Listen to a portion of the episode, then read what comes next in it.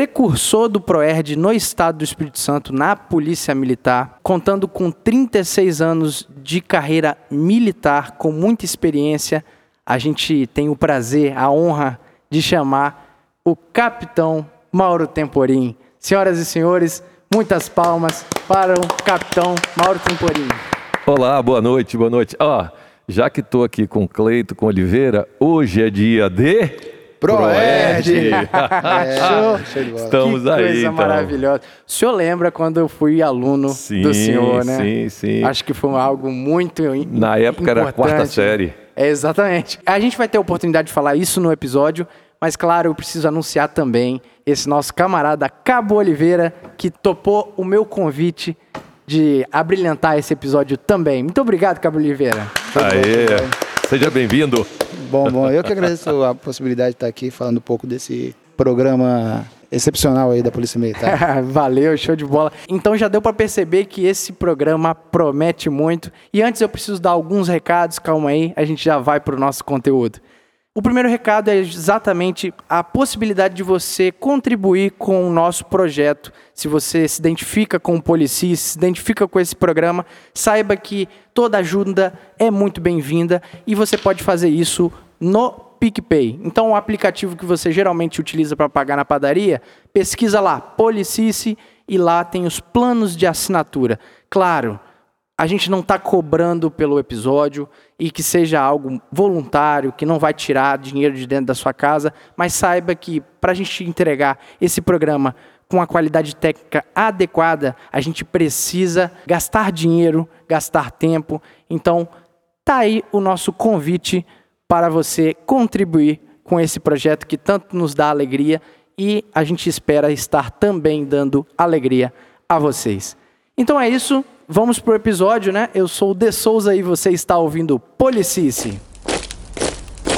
Já avisei que vai dar merda. Vai dar merda aí.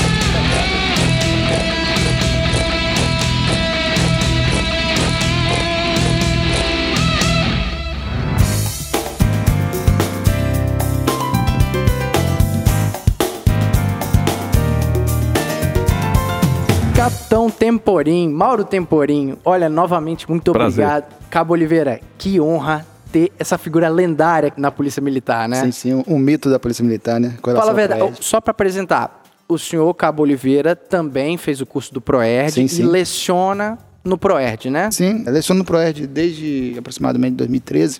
2013, um Sim, tempinho sim, já, hein, Tempinho, cara? tempinho. Fiz o curso quando estava na área da primeira CIA do 7 Batalhão. Ah, Fui orientado pelo meu comandante de companhia na época, né? Sim, sim. E graças a Deus gostei e estou há bastante tempo trabalhando nessa área. Mas em relação ao Capitão Temporim, com certeza é uma figura que todo mundo que leciona no ProERD conhece, né? Com certeza, todo curso ele é lembrado, todo curso ele é falado e sempre coisas boas, né? Sempre coisas que enaltecem o nome daí. Então diga, por favor, Capitão Temporim, como é receber esse legado? Porque realmente todas as pessoas que eu perguntei, que eu comentei que eu ia te entrevistar, ia receber o senhor aqui no nosso podcast, todo mundo falou muito bem e justamente a mesma coisa. É o camarada que ajudou muito no início e as coisas sempre são mais difíceis no início, né? É, é um prazer, né, estar aqui com vocês. Maravilha participar desse programa, né? Show de bola. Desse evento. Maravilha mesmo, muita emoção, muita satisfação. E aí, pelo ProERD, foi o seguinte: eh, em 2000, eu já estava um tempinho na PM, depois eu vou, nós vamos entrar nesse detalhe. E em 2000, eu trabalhava no Centro de Formação e Aperfeiçoamento, CFA, Aham. e eu vi a publicação lá de um curso. Programa Educacional de Resistência às Drogas, tal curso. Aí eu pensei, olhei e falei, ah, rapaz, eu vou fazer esse curso. Me inscrevi. Mas eu não tinha a mínima noção do que era o curso. Caramba, então me foi- inscrevi, me inscrevi, aí fomos pro curso. Aí chegou no curso, o primeiro momento foi a, a forma com que você é recebido. Foi uma Aham. equipe de mentores de São Paulo que veio para nos dar. E aí nós eh, ali ingressamos com 36 policiais, seis por equipe, Aham. com um mentor. E aí no primeiro momento já gerou já uma foi um pouco diferente a recepção Aham. e tudo, mas só que bem lúdico, bem animado e tal. Diferente dos cursos militares tradicionais, né? É, convencionais. Foi apesar de tava todo que nós Sim, estávamos sim. todos fardados, etc. Pela polícia, E aí, pela a polícia Ah, militar, sim, foi com a polícia militar, tudo certinho. E Só que aí o curso foi um pouquinho diferente. Aí no primeiro dia ficou meio espantado, no segundo dia já começou a gostar, no terceiro, a primeira semana, na segunda semana, aí Foi deu amor, aí foi, aí foi. Perfeito. A ponto de, na formatura nossa, na segunda semana, Oliveira, e depois nós temos colega que disse que foi como, sentiu como se tivesse sido um parto, porque quando nós, de duas semanas naquele grupo, 36 Sim, policiais, sim. mais a equipe que estava coordenando, a equipe de São Paulo, quando nós nos formamos e vimos a possibilidade de nos afastarmos ali, principalmente daqueles que foram os nossos mentores, gerou assim uma emoção muito forte, um sentimento,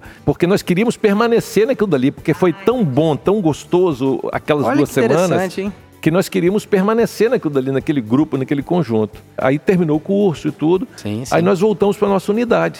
Para surpresa nossa, em 2001, por determinação do então comandante-geral à época, né, determinou que nós nos apresentássemos num determinado setor, Sim. que seria aonde foi reunido o PROERD, e nós passamos à disposição do PROERD. Aí nós passamos então um tempo integral Integral para promover esse programa que é muito para começar importante. A ministrar nas escolas. Mas assim, nessa época, já dava para ter uma noção o quão histórico estava sendo aquele momento de tipo, os senhores foram os patriarcas, o, o- É, veja, nós temos conhecimento de alguns policiais que antes disso tiveram contato com o Proerd em São Paulo, mas nunca que eu tenha conhecimento não aplicaram. Então, oficialmente, o curso de 2000 Aham. foi o curso que iniciou na PM do Espírito Santo, que foi produzido no Espírito Santo, patrocinado no Espírito Santo, tudo. Mas nós temos alguns colegas policiais que Ah, eles entendi. tiveram um contato antes lá, fizeram um curso antes, etc. Entendeu? Mas de todas as formas, é certo que estava fazendo história ali naquele momento.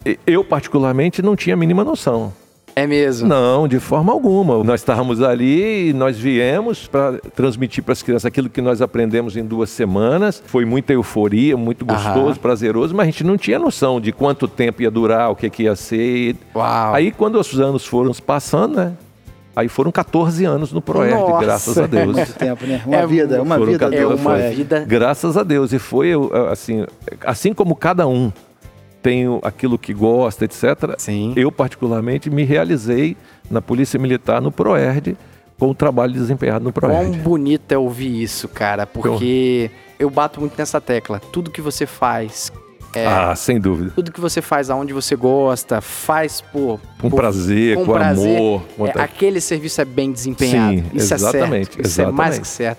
Vamos falar um pouco da história do senhor antes desse primeiro contato com o Proerd. Então, quando a história do senhor começa na Polícia Militar? Sempre quis ser polícia? Na verdade, talvez não polícia, policial, mas é, militar. Porque eu Ah, sempre sim. gostei de ter contato com gente. Quando eu me alistei no Exército e me apresentei, eu fui voluntário para ficar.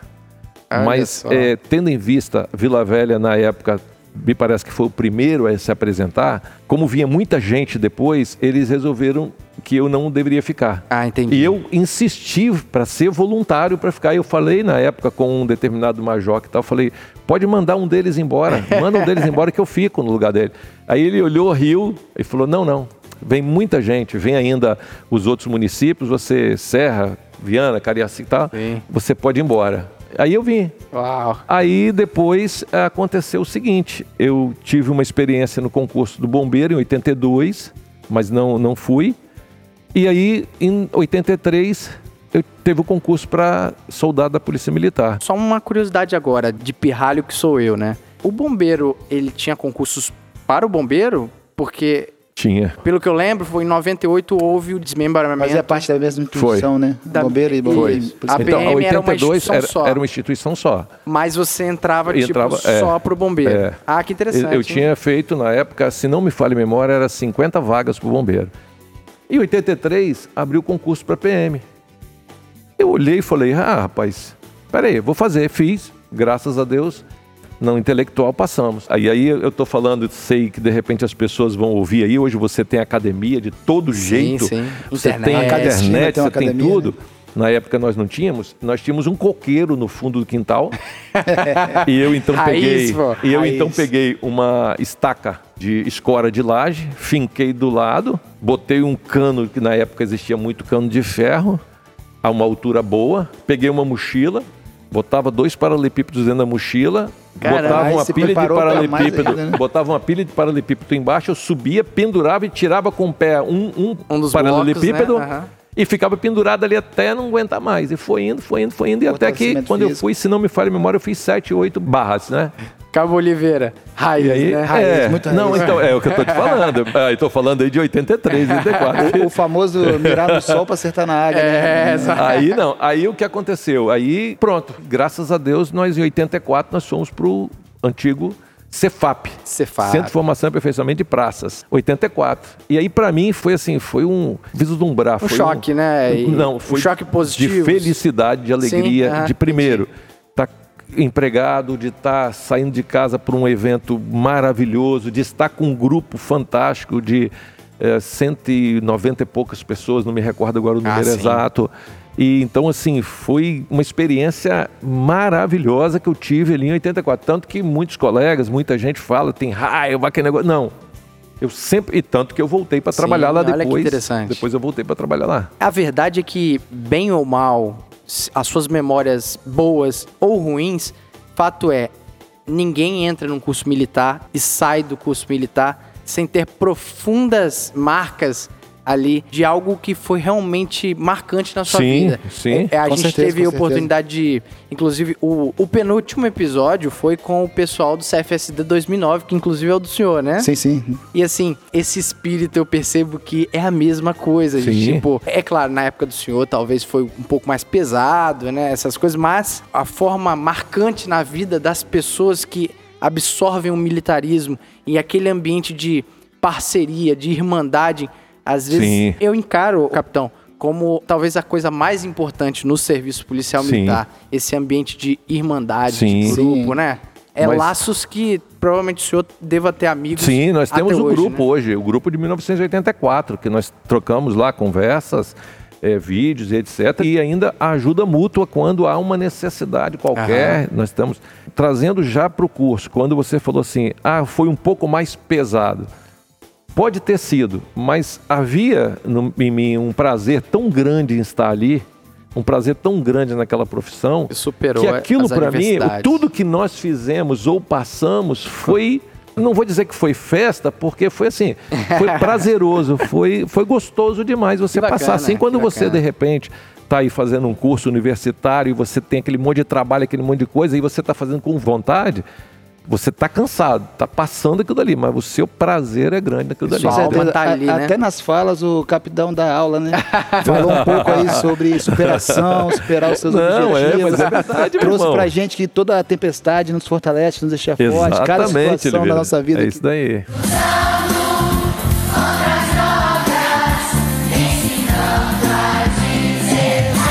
Vamos lá, o senhor formou, foi trabalhar em qual, qual área? Na verdade, nós nos formamos e como eu passei assim relativamente bem entre os primeiros colocados, eu, se não me falha a memória, eu fui o 17º Caramba! no meu curso. Rapaz. Uau! É, no meu curso. Papirão, hein, É, cara? aí eu Raiz tive, eu e tive crânio, é, né? assim, foi dada a oportunidade para muitos para escolher. E como eu morava já aqui em Vila Velha, eu escolhi vir para o quarto batalhão. Quarto batalhão. Aí eu vim para o quarto batalhão. Sabe, eu, na eu e mais época eu pegava a área de Cariacica Não, também, a época era, se não me falha a memória, era Viana e Cariacica. Viana e Cariacica, e Vila Velha, né? Viana e Cariacica e Vila Velha, quarto Sim, sim. batalhão. Porque o Meu- rádio era o mesmo que fazia conexão. Uma grande área pra patrulhar, hein? Consegue imaginar uma, uma realidade dessa, Cabo? 12 horas de serviço não dava pra rodar tudo, né? Uma época eu fui motorista da supervisão Sim, sim. e lá existia um lugar chamado Colônia Penal Agrícola, que se não me engano hoje é o presídio lá em Viana. Presidiviano. E lá tinha policial. E aí Aham. fazia parte da supervisão. E muitas vezes nós estávamos prosseguindo para lá, estávamos quase chegando lá, éramos chamados para atender alguma demanda Quase certo. aqui em Vila Velha. O que, que tinha que fazer? Meia volta e vinha. Então, É, às vezes, como Outra motorista viagem. de supervisão, você rodava cento e tantos quilômetros numa noite, você rodava quase 200 quilômetros numa Caramba, que noite. história, que maneiro. Porque era, você fazia todo esse, esse- todos esses imensa, três né? municípios, na verdade. Então, aí o senhor ficou um longo tempo, quantos anos mais ou menos, trabalhando só no quarto? Então, aí eu vim para o quarto batalhão, assim que nós nos formamos, eu e mais alguns. Nós fomos para a guarda do quarto batalhão. Aham, sim. Depois abriu uma oportunidade, se não me falha a memória, de na reserva de armas, como é, não era como armeiro, porque tinha os armeiros formados, Ah, sim. que eh, na época tinha curso de armeiro.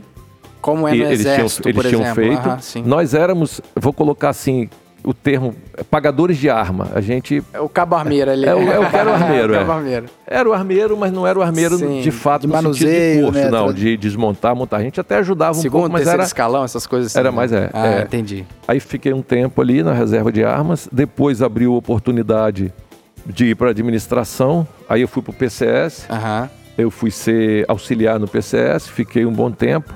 Depois abriu oportunidade para policiamento de rua, mas que acontecia o seguinte: alguns lugares tinha, inclusive na Praia da Costa, tinha um trailer e uma viatura. O trailer ele ficava três dias em determinados lugares, já pontos específicos, e a viatura ela ficava ali. Um policial ficava no trailer Aham. para receber as demandas se porventura houvesse, e os dois outros policiais estavam na viatura com cartão programa, com, com a demanda na região ali Já de, fazendo policiamento de proximidade, né? é, É- de- é da Praia da Costa e Itapuã. Então Seria eu fui... como polícia comunitária hoje, né? Sim, é. Ah, É, é. Visitas, É. proximidade. Então o trailer ele era movimentado a cada três dias, ele era movimentado para pontos específicos já programados pelo comando e a viatura dava apoio no trailer e circulando na região. Se bem que Praia da Costa na época, Itapuã também, imagina isso aí, lá para É 86, só por aí. também, né? Era bem, bem mais Precário, tranquilo é. que hoje, talvez, né? Bem, assim, a terceira ponte ainda não, não era concluída Ah, ainda. sim. A Olha parte da descida, a terceira terceira ponte, onde tem hoje ah, um posto de gasolina, a viatura ficava ali perto. Inclusive, Sim, logo sim. naquela entrada tinha, onde hoje é um prédio, tinha uma árvore em frente a uma casa ali. O trailer ficava um determinado tempo ali. E ali para frente era um, era um brejo. A gente só ia um pouquinho à Entendi. frente, tinha umas casas. Você não tinha nada, até perto do valão. Depois eu não me recordo por que motivo, eu vi ser motorista da supervisão. Aham. Aí eu fui conduzir o carro na supervisão. E aí apareceu o CFS. Esse período foi de quantos anos, mais ou menos? Se me- não me falha a memória, oito anos e meio. Oito anos e Porque, meio. porque foi de 84 o curso para 93 o CFS. Olha que Então bacana. deu o quê? Aí nove anos. Foi um oito anos e meio, mais ou menos, aí na- no tempo. E assim, era um concurso público aberto. Foi um concurso a público to- aberto. A sociedade Foi, civil, né? Sim, sim. E foi difícil, né? Foi na época, inclusive, estou tentando na memória aqui, em 84, quando nós entramos, tinha um CFS que estava saindo, estava terminando, que é o primeiro feminino na PMAS, Ah, que sim, foi os sim, sargentos sim. femininos. Então, elas entraram, e se não me falha a memória, o concurso foi aberto ao público, e elas entraram, teve Entendi. alguns civis que entraram. Depois, que eu me lembro, tem o nosso, que foi o CFS também aberto ao público, para os militares e civis O que fazerem parte. aumentou a concorrência, Concorrência, né? absurdamente. Aumentou muito, sem dúvida alguma, tanto que nós temos hoje excepcionais policiais que eram civis e vieram para o curso sargento Meu tio é um conosco. deles, né? É, exato. um forte abraço pro senhor aí, tá? Tenente Marcelo Peixoto. Eu acho que é unanimidade, todo mundo Então, gosta desse é- cara. é- né? inclusive agora eu vou fazer referência que eu já te disse. O Marcelo Peixoto era do meu pelotão e eu tive o grande prazer de tê-lo sentado o curso todinho na, na cadeira à frente da minha. Era um canga, frente da era um- minha. Era o Marcelo massa, Peixoto. Era gente, é ainda gente Com certeza. nota mil, né?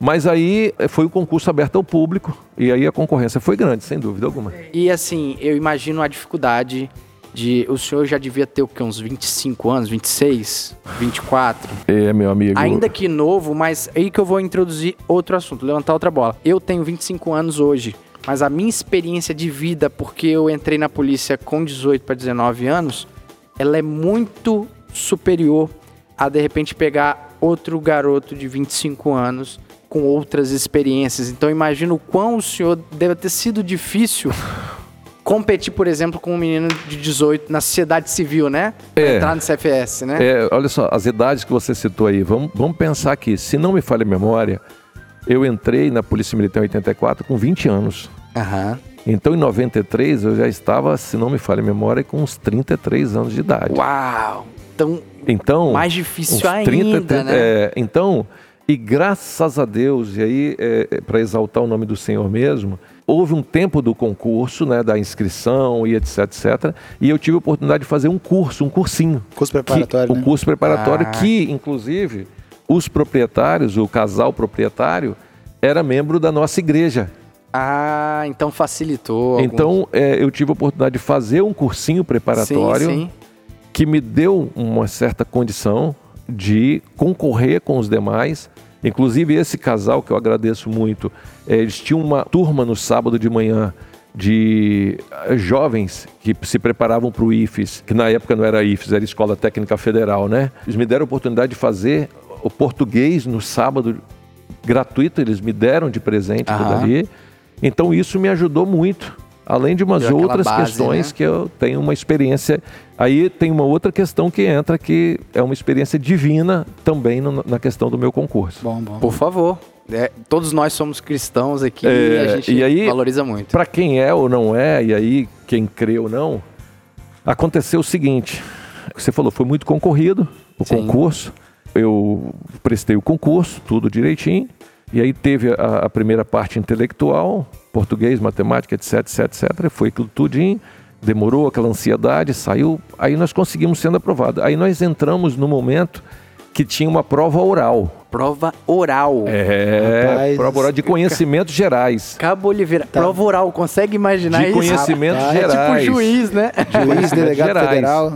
Você, Caramba, como é que foi isso, capitão? Você, é, você na data marcada, sem dúvida, né? Você, nós chegamos lá no CFA e aí você passava na mesa, o sargento tinha uma quantidade lá de números, você pegava um número, aí era o número da sua prova. Aí você ia à porta da sala, batia, o seu arguidor estava lá dentro, Aham. entra, senta vontade, tal, tal. E ele puxava, que número é o seu?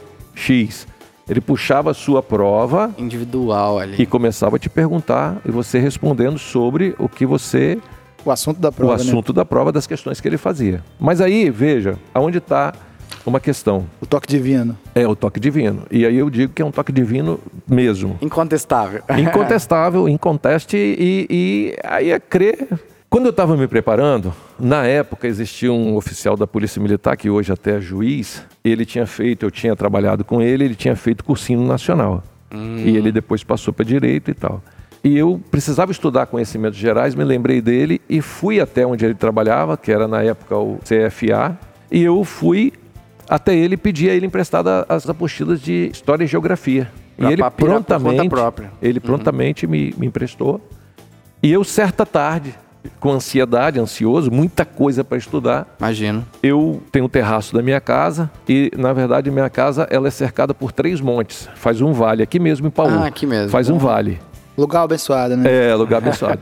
e aí eu, eu me sentei no terraço da minha casa, eu botei para uma parte mais fresca, eu botei uma mesa, uma cadeira, de frente para um dos morros, aonde até cristocidentemente é onde o pessoal normalmente ora e Sim, tal. Sim, sim. Mas no momento foi só aquilo mesmo para tomar uma fresca olhando. E eu abri a apostila e comecei a ler ali. Eu me lembro muito bem uma página, acho que estava Grécia, Roma, Esparta, aquela questão ali. E eu parei, aquela ansiedade, eu parei, olhei assim para o monte, olhei e orei ao Senhor. E eu falei: Senhor, é muita coisa, tenha misericórdia, me ajuda. O que eu tenho que estudar? O que eu devo estudar, Senhor? E aí eu, na hora, graças a Deus, o Senhor me respondeu na hora.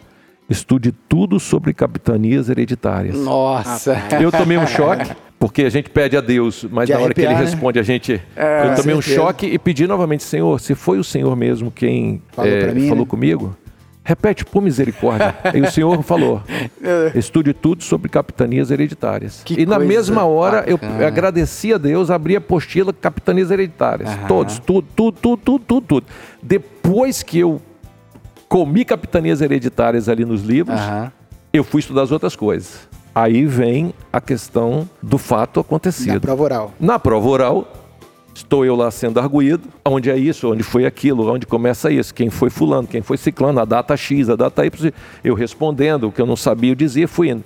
O arguidor, o arguidor, na época era um capitão, Aham. hoje já é um coronel reformado, Ele virou para mim e falou bem assim: para finalizar, me diga tudo o que você sabe sobre capitanias hereditárias. Rapaz, olha aí. Foi Deus ou não foi, irmão? Com certeza. Aí o que eu fiz? Eu só relaxei. Relaxou. Acabou. Abri a boca a falar, ele botou os dois braços assim na mesa assim, debruçou e ficou olhando para mim. E eu, capitanias hereditárias, quem Ouvindo a primeira aula É, o nosso capitão eu fui professor. e Deus me permitiu, inclusive, trocar dois sobrenomes. Se não me falha a memória, acho que é Duarte Coelho e Fernando da Costa ou alguma coisa assim. Aí ele só virou para mim e falou bem assim: não seria fulano de tal e ciclano de tal? Eu falei: isso, capitão. Fulano e ciclano, eu me equivoquei. Porque provavelmente ele viu que o senhor tava. Mas Já quem foi bem que me deu? né? Bem por dentro do assunto. Mas por isso eu digo, Com certeza. eu creio no toque divino, na graça, e por isso eu amo minha profissão, eu amo a Deus. Que bacana. Eu amo minha profissão e eu faço o possível para ajudar exatamente, porque eu creio que foi, ele me deu, me dando, eh, mostrando Provas, que ele né, estava me, sinais. me dando condição Aham. de estar naquela profissão ali, eu tinha que amar Sim, essa sim, profissão. Com certeza. E até para fazer a Bíblia ali, né? Elevou os olhos ao monte, pediu Ah. socorro a Deus. Salvo. E o socorro veio. É isso. Eu aí. levo meus olhos para o monte, de onde, onde virá o o socorro? socorro? E, E exato- o socorro veio de quem? Sabia que eu não tinha de Deus. percebido e realmente Deus Com me, certeza. por misericórdia, Nunca foi com ele, né? Nunca foi tão literal essa Nunca passagem. foi tão né? Glória literal. a Deus, maravilha. Mas aí Deus é foi bom isso que tempo. aconteceu.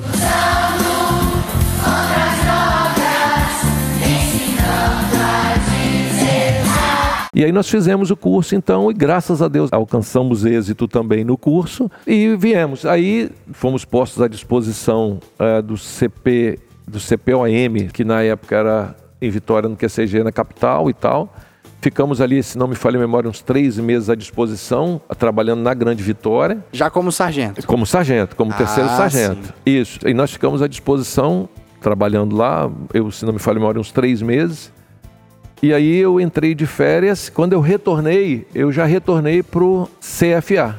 Ah, e aí eu entendi. fui pro CFA. Fiquei no CFA até 2001, quando eu saí para o ProERD. Para o Proerd. Para o ProERD, E aí nós ficamos à disposição do Entendi. ProERD, que teve base na Secretaria de Educação, no prédio da Secretaria de Educação. Ah. Depois nós viemos para dentro do QCG, num setor específico do ProERD, e depois foi criada a Diretoria de Direitos Humanos e Polícia Interativa, que hoje é a Di- Diretoria de Direitos Humanos e Polícia Comunitária. Aham. E aí o ProERD, ele passou a fazer parte dessa Diretoria de Desse Direitos Humanos e conjunto, Polícia né? Comunitária. Mas só para entender aqui, houve uma seleção da Polícia Militar, naturalmente, olha, se ele tá no Cefap, se ele tá no CFA, naturalmente eu acredito que ele tenha mais vocação. Houve esse essa conversa com os senhores à época ou não? Simplesmente voluntariado mesmo? Não, houve a inscrição, nós fizemos a inscrição. Na verdade, o número de policiais foi praticamente, foi o número A de conta, vagas né? abertas. A conta. Porque, na verdade, pelo Era um que eu programa sei, desconhecido na época. Ninguém era- conhecia, ninguém exato, conhecia, Oliveira, ninguém exato. sabia. é, as pessoas, assim, nós não tínhamos conhecimento do que era o ProERD. E na época também,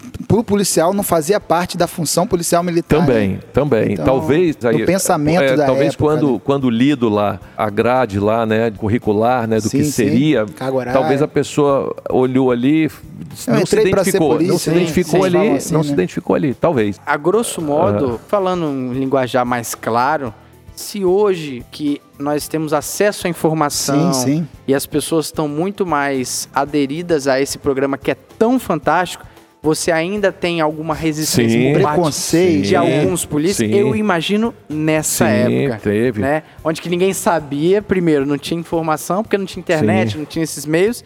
E também tinha esse imaginário, né? Do polícia Sim. brabo, polícia bigodudo e vai pro pau, né? Tipo E aí, isso. é, e aí, na verdade, aí o Oliveira fez parte do curso como aluno instrutor e hoje Sim, sim. instrutor, né? Você fez parte como ah, Aluno, aluno, na é. sala de aula lá da quarta série.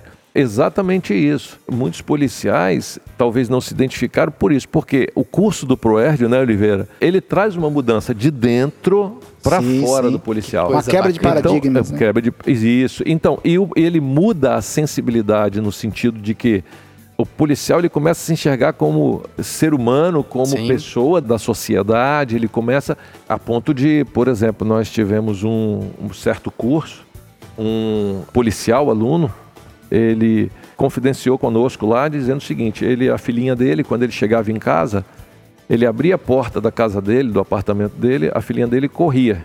Tá bom. Quando ele começou a fazer o ProERD, ele não falou nada com ninguém, ninguém sabia. Sim. No curso, ele chegou em casa, quando ele abriu a porta, a filhinha dele fez tudo que ela fazia antes. Chegou, parou no meio do corredor, olhou para ele, correu e deu um abraço nele, deu um pulo nele. Caramba. Ele, sim. para ele aquilo marcou e ele levou o certeza. nosso conhecimento no curso para todos ali presentes. Por quê? É porque ele viu que ele não falou nada com ninguém, ele não mudou. Ele achou que não mudou nada. Não havia mudado nada. mas já né? havia mudado, a criança havia percebido uma mudança nele. Deve ter sido E- edificante, né? E crianças são bem sensitivas, né? Elas sabem quando há uma Verdade. mudança Sim, e elas com certeza notou. E só acompanhando aí, quando eu converso com alguém sobre ter feito o curso do Proerd, o pessoal até faz uma certa brincadeira, cursinho e tal, Proerd, mas eu falo que foi mais, como eu posso dizer, sugado do que um curso de muito, suga. muito. Sim, sim, Porque sim. é, é uma suga intelectual. Sim. Tem que fazer. Tem que estudar, tem que, tem que estudar, ler, tem que ler, fazer todo escrever, dia, prestar escrever, atenção. Tudo isso aí. Não tem cochilo em sala de aula. Não, e É, outra tem coisa. horário, tem horário para entrar, sair. Outra coisa, tem aprovação, tem Com certeza. aprovação e desligamento. E tem a prova final, que E é uma tem aula que você avaliação tem que pra- dar. Exatamente. Ma- Mas é isso que eu ia falar. Não é meramente também só ler salinha de Com aula, não. certeza. não. tem a parte prática, que eu Sim, imagino que que, é a deva ser mais difícil ainda do que meramente ser papirar Tem- ali, né? Não, tem, olha só, tem a parte prática no decorrer de todo o curso, desde o primeiro dia da chegada até o final. Tem a parte prática de uma aula prática que é dada com a avaliação do seu mentor que está ali. Sim, sim. E tem ainda um período que ele fica e fica em avaliação para poder ele ter o sucesso dele ali, entendeu? E não falando muito do curso, porque vai ter pessoas que vão querer fazer, né? é, mas do início, quando você entra na sala, você já começa a ser avaliado por quem sim, está te. sim, sim. Os seus o mentores seu já chefe de equipe. O Ele já seu começa a mentor já está avaliar te como está agindo, como você Exatamente. está se portando dentro da sala. E é por isso que é muito bom o ProErd. Com Eu certeza. volto a falar e repito o quanto eu preciso, porque o Pro- é por isso. A mentalidade é desde o início de preparar quem vai para as salas de aula, os policiais que vão atender as crianças e os adolescentes, obviamente. Então, isso muda o jogo. Essa é a verdade. É ter uma abordagem ampla. Não é meramente colocar o policial, ah, você. Faz contato com as Exa- crianças, exa- não é só não, não, não, não. Tem, tem um método, né? Muito interessante pelo seguinte que você disse. O policial, ele é capacitado para estar na sala de aula. Olha então, isso. por isso, esse curso é um curso de capacitação. Sim, sim. Ele não é um curso é, de você participar lá de um seminário, de um fórum em que você senta, ouve É, e fica ali tal. Não, tal. o, o Oliveira, então, está aqui como testemunho de como instrutor. é, você tem que. É imersão, a gente chama de um curso de imersão. Só não tem condição de você fazer o curso de imersão no sentido que eles fazem, por exemplo, nos Estados Unidos. Por quê? Por causa da questão financeira. Porque você certeza. pegar 36 policiais com mais uma equipe de seis mentores, mais o master. Então vamos botar 30, 42, vamos botar 45 pessoas e você levar para um, um hotel, um lugar, e você ficar com eles ali duas semanas por imersão, 24 que seria o dia, ideal, né? que é o que eles preconizam lá nos Estados Unidos e tal. É, não dá, mas aí você a imersão é feita como? Aonde você está no curso. A partir do momento que você entrou nele na, na segunda-feira de manhã, você tem que mergulhar nele, porque você vai levar a tarefa para casa na segunda noite, na Sim, sim. terça noite, Olha na só. quarta, na quinta, no final de semana e até a sexta-feira outra semana e durante o curso que você está ali. E não é uma tarefinha Então isso simples não é, não, né? São isso não é- várias tarefas, Exato, Oliveira. várias. E isso não é para desabonar ou que, que alguém possa dizer aí que não, então não quero fazer não. Pelo contrário, venha fazer. É ma- venha fazer. Venha fazer porque vai gostar, Vale vai a pena, interessante, Vale a pena, vale a pena. exatamente. A verdade é essa. Se o curso ele tem muito a te oferecer, é esse curso que você tem que fazer ainda mais, né? Com... Com Sim. certeza. Então, já aproveitando que a gente tá falando, já deu pra perceber que o ProErd é muito completo. Ouvinte, olha que privilégio que vocês estão tendo de ouvir isso dos bastidores do que, por exemplo, o policial tá falando pro seu filho. Alô Exato. pai, alô pai que tá ouvindo o Policice. Você pode ter tranquilidade que o policial que tá lecionando pro seu filho é um policial capacitado.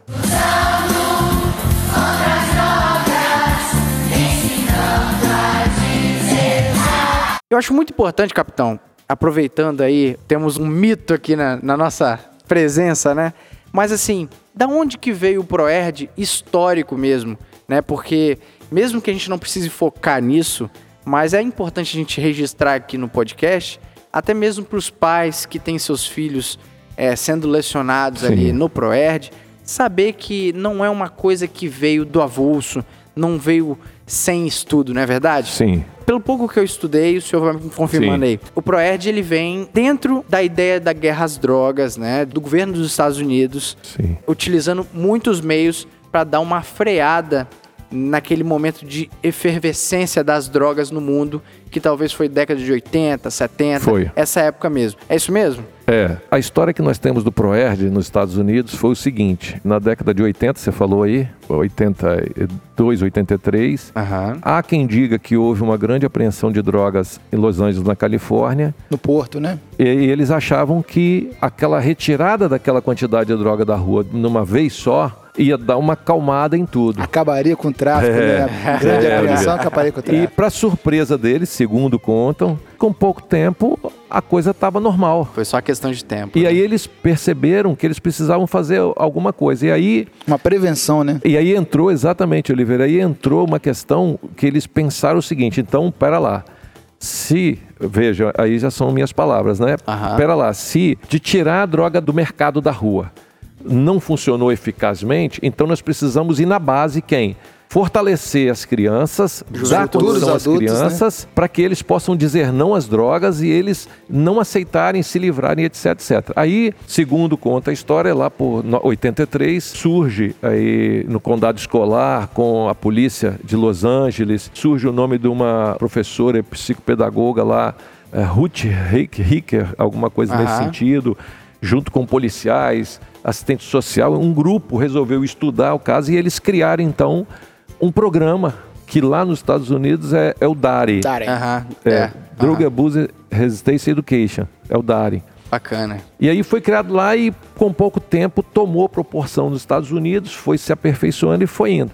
E aí veio para o Brasil. Em 92 vem para o Brasil, foi apresentado para as polícias no Rio de Janeiro, só que verificou-se que ela era feita a polícia militar, porque era um policial fardado em sala Sim. de aula para trabalhar com os alunos. seja, Precisa lá- ostensividade, né? Ou seja, Precisa- lá nos Estados Unidos era feito um policial fardado Isso, também, isso. E aí- identificado. Da? Isso, região, né? beleza. Que conhecia a região. Ou Isso. seja, só foi questão de olhar aqui. Quem faz o policiamento ostensivo no Brasil? Isso. Polícia Militar. Casou o útil com o agradável. Foi o casamento perfeito também, né? Isso. Aí no Rio de Janeiro, no- em 92, tomou o nome de PROERD, Programa Educacional de Resistência às Drogas, PROERD. Proerd, como é hoje? 92. Só que aí o que aconteceu? Em 93 foi também para São Paulo. São Paulo também abraçou a ideia.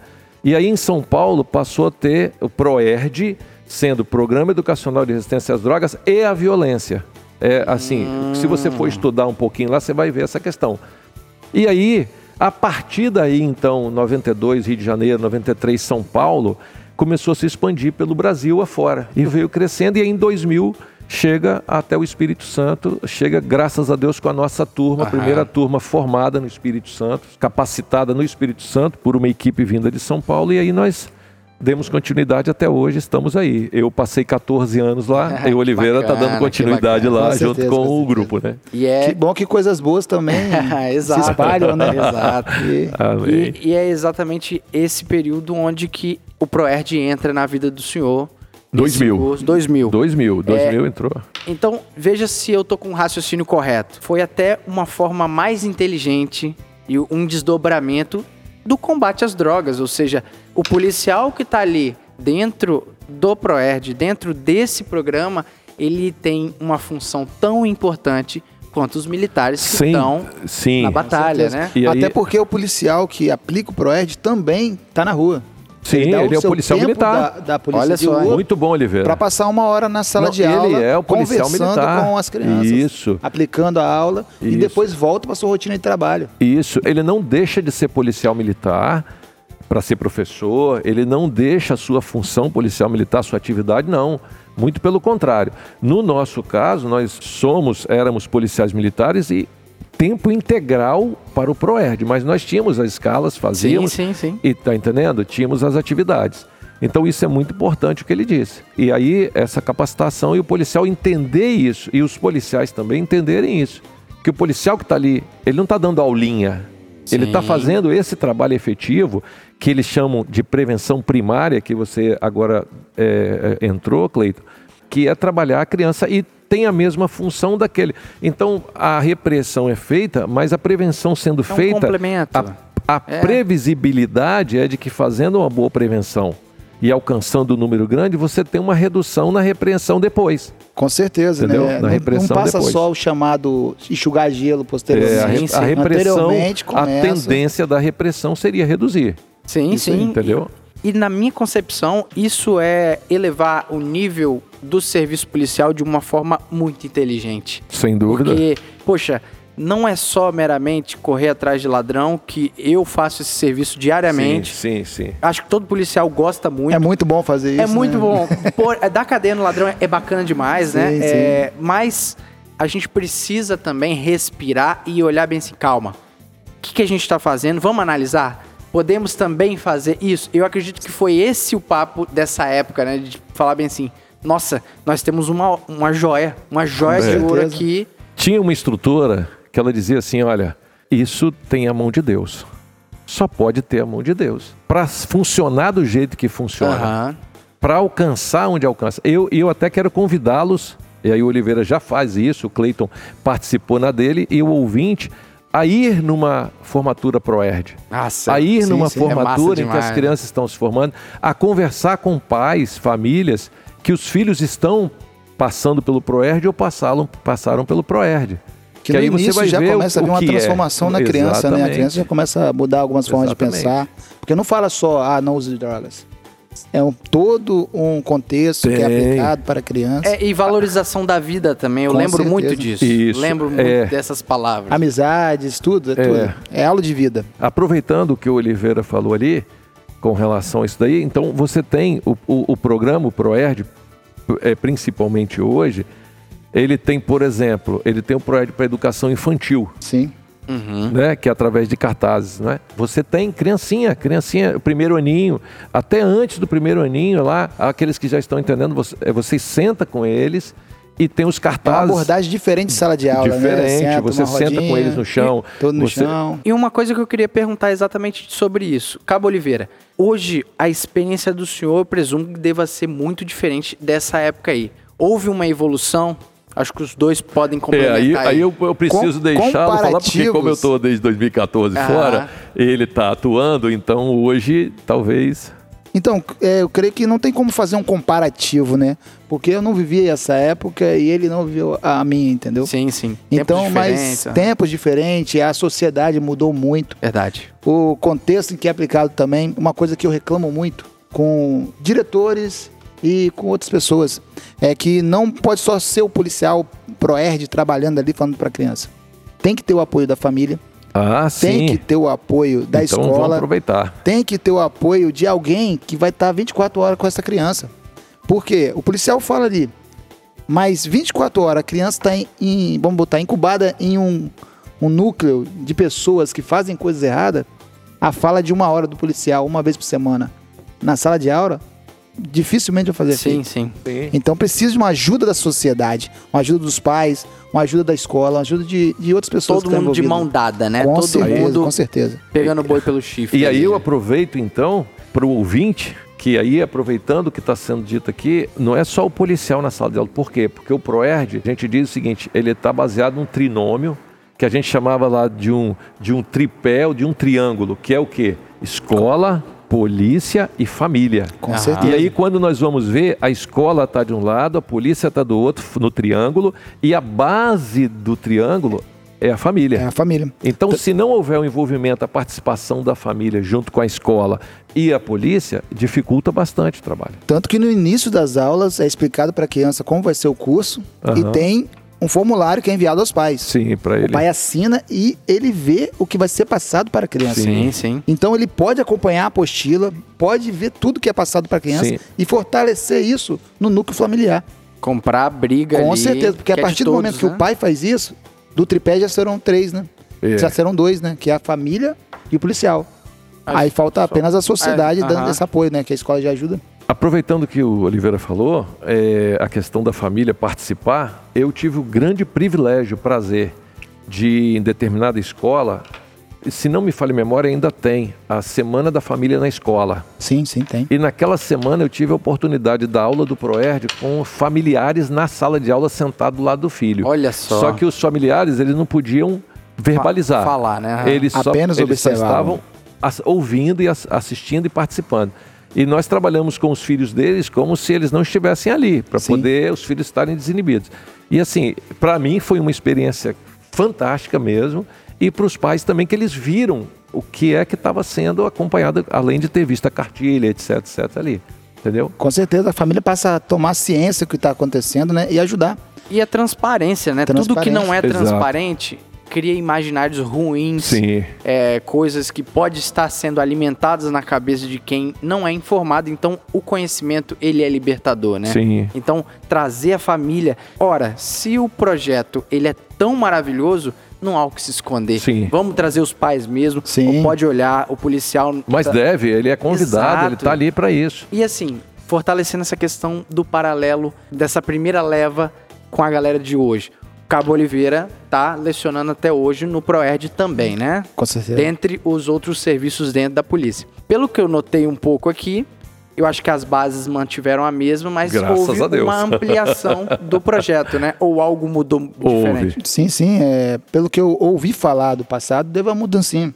É, agora é feito o Educação Infantil. Tem as Ah, séries iniciais. Eu peguei, eu peguei ainda É, lá pegou, educação pegou. infantil, tive a oportunidade de estar com a educação Sim, infantil. Educação Infantil, que é abaixo do primeiro ano, né? É, com séries os cartazes, iniciais. as séries iniciais. Sim, que é primeiro a quarto. Quinto ano. Ensino Fundamental 1, Sim. que Aí, hoje, né, ano. de primeiro ao quinto. Isso. E Ensino Fundamental 2, que é de quinto ao nono ano. E depois o Ensino Médio, que é o primeiro, segundo, terceiro ano. Sim, aí tem a aula do ProERD para de primeiro a quarto, que é tudo mesma matéria. Aham. O quinto ano tem uma matéria específica. Sétimo ano, outra matéria. O ProERD para pais, Isso. que é para os pais auxiliarem os Aham, filhos sim. também na educação. E agora chegou ainda a cartilha Maria da Penha, que Olha os que policiais do. ProERD estão também É. Não, trabalhando. não, não está direto. Bom, pelo menos na minha época não estava diretamente ligado ao Proerd, mas os Sim, policiais sim. do Proerd aproveitavam para. É porque o, último curso que eu, que eu fui, eles já, já fizeram está isso. é, já tá incluído. Então, maravilha e, aí. e colocaram a cartilha Maria da Porque Penha são pro- assuntos que, Que se são comunicam, pertinentes, né? Sim, se sem dúvida comunicam. alguma. E tudo que vem para ensinar, tudo que vem para dúvida. fortalecer essa questão do- da sabedoria é de Ah, fundamental com importância. Com relação ao que o Oliveira falou, só para o ouvinte, o ouvinte tomar conhecimento, né? E aí o Cleito que passou também um tempo atrás no É. Proerd, né? Como ele disse, o Proerd, ele teve essas mudanças e para favorecer o, o aluno. Por exemplo, a- o quinto ano hoje, né, que era a quarta série antiga, o Sim. quinto ano hoje, ele tem lá o tomada de decisão, né? A visão é tomar decisão. Então tem o defina, analise, atue e avalie. Aham. Então, o aluno, né, no decorrer das 10 semanas, ele é trabalhado, é trabalhado junto dele para dar a ele essa autonomia. Eu vou Sim. usar esse termo, né, Sim, Oliveira? sim. Para dar ele essa autonomia de, diante de uma situação, ele primeiro definir se aquela situação é um problema, uma decisão ou uma oportunidade. Então, o primeiro passo, né? E isso, vou lhe falar, quando nós aplicamos na nossa vida adulta, Serve de muito, né? ajuda muito. Muito, muito Então, no- diante de uma situação, você define se é um problema, uma decisão que você tem que tomar ali ou uma oportunidade. A partir daí, você vai para o segundo passo, que é o que? Analisar. Você vai analisar as diferentes opções que você tem Aham. diante daquela situação. Depois você vai tomar a sua decisão Sim. que é o terceiro passo. Isso tudo na sua tomada de decisão.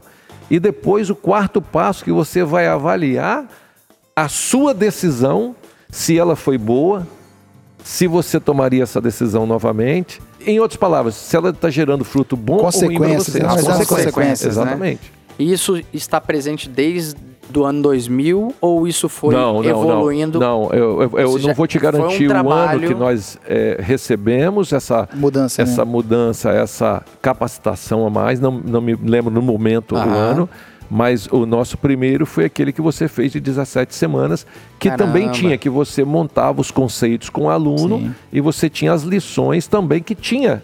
Era, era praticamente, o que é que fez? Condensou em 10 e mudou algumas formas de você Sim, sim. abordar. Sim, entendeu? sim. Evoluiu, né? E aí, só te dando mais, é que ele falou ali do sétimo ano. Aí no sétimo ano veio caindo na real. Porque real ali é o real é, que significa recusar, explicar, abster-se e livrar-se. É uma abordagem Então, mais para adolescente, Para né? Adolescente, um exato, Oliveira. de Então, ali o menino de sétimo ano, a menina de sétimo ano, a partir dali, ele já tem condição de tomar as suas decisões, que é para isso daí. Aham. Mas diante de uma situação, ele pode recusar de imediato. Sim. Ele, Não, não quero, não vou, não faz parte. Né? Ele pode explicar, Aham. falar, não, eu não quero isso porque isso não é bom, não faz parte do meu sonho, eu não quero isso, vai desagradar e tal. Abster-se, ele realmente sair, deixar ali, Ver como que tá diz, dar o gelo, deixar na mão costas, ali. né, é, e livrar-se, que é o quê?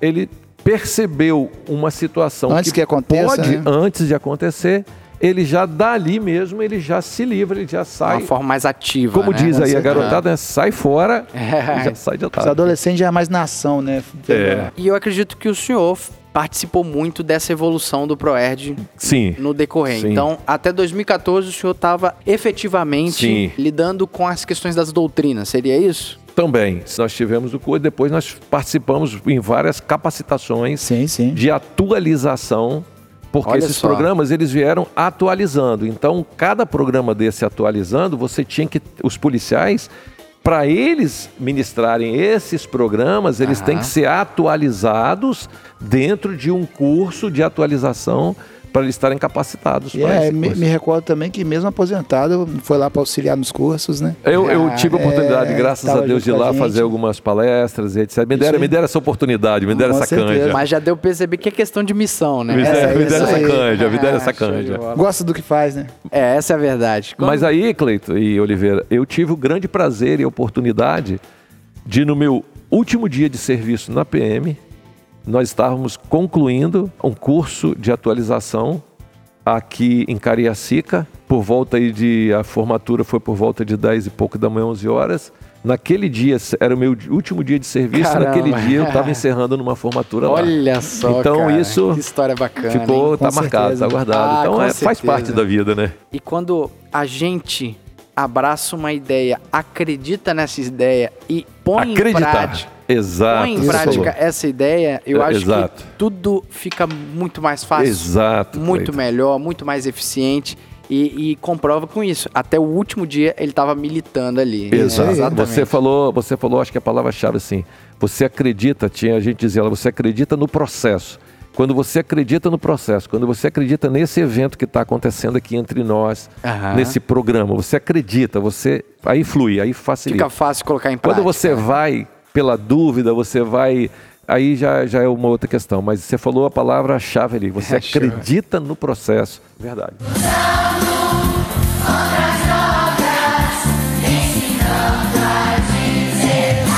Achei muito interessante que o senhor entrou até em assuntos técnicos, né, sobre o ProErd, mas vamos lá, na prática, o que, que um pai de um filho que está no quinto ano, ele pode saber o que é o ProErd? Vamos lá, vamos começar. São policiais militares da ativa, Sim, da mesma forma do Sim. policial que está atendendo ocorrências Sim, sim. ordinárias. sim. Por que necessariamente essa missão recaiu ao policial militar? É, na verdade, é aquilo que nós dissemos, né? Lá no princípio, lá nos Estados Unidos, no DARE, né, ele, já, ele é também ministrado por policiais fardados Aham. e veio para o Brasil e também aí reconheceu-se que as polícias militares é que tinham essa função no sentido do uniforme, da farda, etc. E também pela questão da autoridade. Verdadeiramente, a autoridade. Claro, o policial é uma autoridade, é o Estado representado ali Sim. é uma autoridade e até para haver também eh, nas crianças ali ah, o reconhecimento na autoridade, na autoridade paterna com relação aos pais, da materna Aham.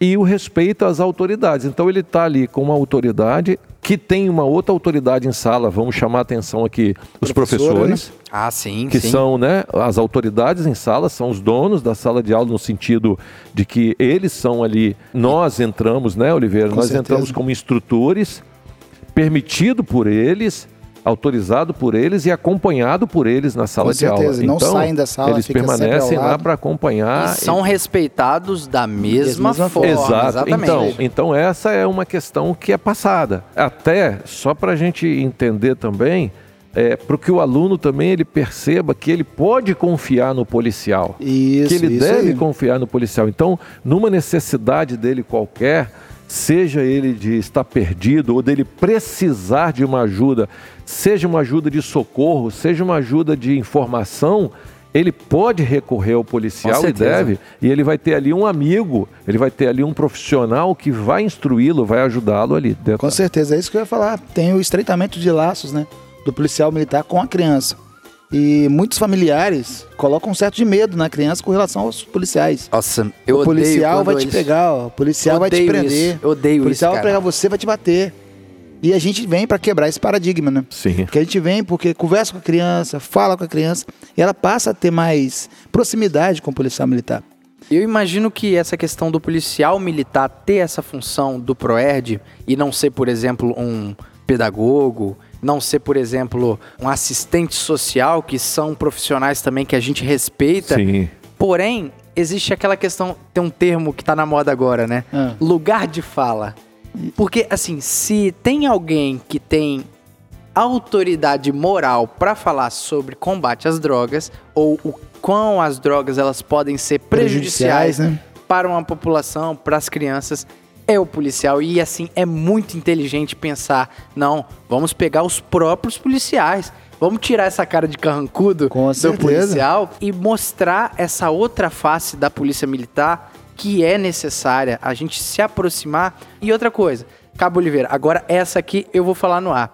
O senhor é um dos policiais que tem muitos destaques operacionais Sim, na sim. sua carreira, não é verdade? Aham. Ou seja, nunca se omitiu do serviço, Com é certeza. muito atuante no serviço repressivo clássico, né? De, de patrulhamento ostensivo, mas também, você veja, esse mesmo camarada que estava ali atuando firmemente contra os infratores é o mesmo camarada que tem que ir lá e apresentar, porque assim, esse camarada, ele vai ter autoridade moral pra falar, e é isso mesmo. Esse é o espírito, ô capitão. Ah, o policial ProERD, ele leva, aí só uma questão, ele leva a prevenção primária, ele vai Aham. na prevenção, né? Então, ele não entra na questão da, da repressão. E aí é um fato interessante, Cleiton, Oliveira e os ouvintes aí, Sim. né? Oliveira está mais atuando no ProERD, né? O ProERD, ele trabalha, ele não trabalha com a questão da droga. Então, só para deixar bem Ah, claro. olha só, hein? O ProERD, ele não leva drogas, não mostra drogas, ele não, não, Ah, não, não, tem é nada fato. disso. Não tem nada disso. O ProERD, ele leva conhecimento. Ele leva a condição, né, Oliveira, da criança tomar as suas decisões de forma correta. Sim, da criança aí. entender, aí eu vou pegar lá no, no seu tempo lá da quarta série que nós trabalhamos. Aham. A criança entender que a tomada de decisão dela vai gerar consequência. Isso aí. E pode ser consequência boa ou ruim. E ela tem tudo para ter consequências boas. E ela tem tudo para ter uma vida saudável, longe das drogas e da violência. Então, na verdade, o ProERD ele tem esse intuito. Luz, né? Prevenção Sim. primária. Conhecimento, Exato. luz. Prevenção primária e dando a ela a condição de entender que ela é dona da vida dela no sentido de Isso que aí. ela vai tomar as suas decisões, né, de forma acertada, longe das drogas e da violência para ter uma vida saudável. E as suas decisões trarão as suas consequências. É isso que a gente ensina. Sejam positivas ou Positivo negativas. ou negativo. Vai Você vai escolher. É, mas as aí. suas decisões trarão as consequências. O senhor já falou disso um pouco nesse episódio, mas eu quero reforçar.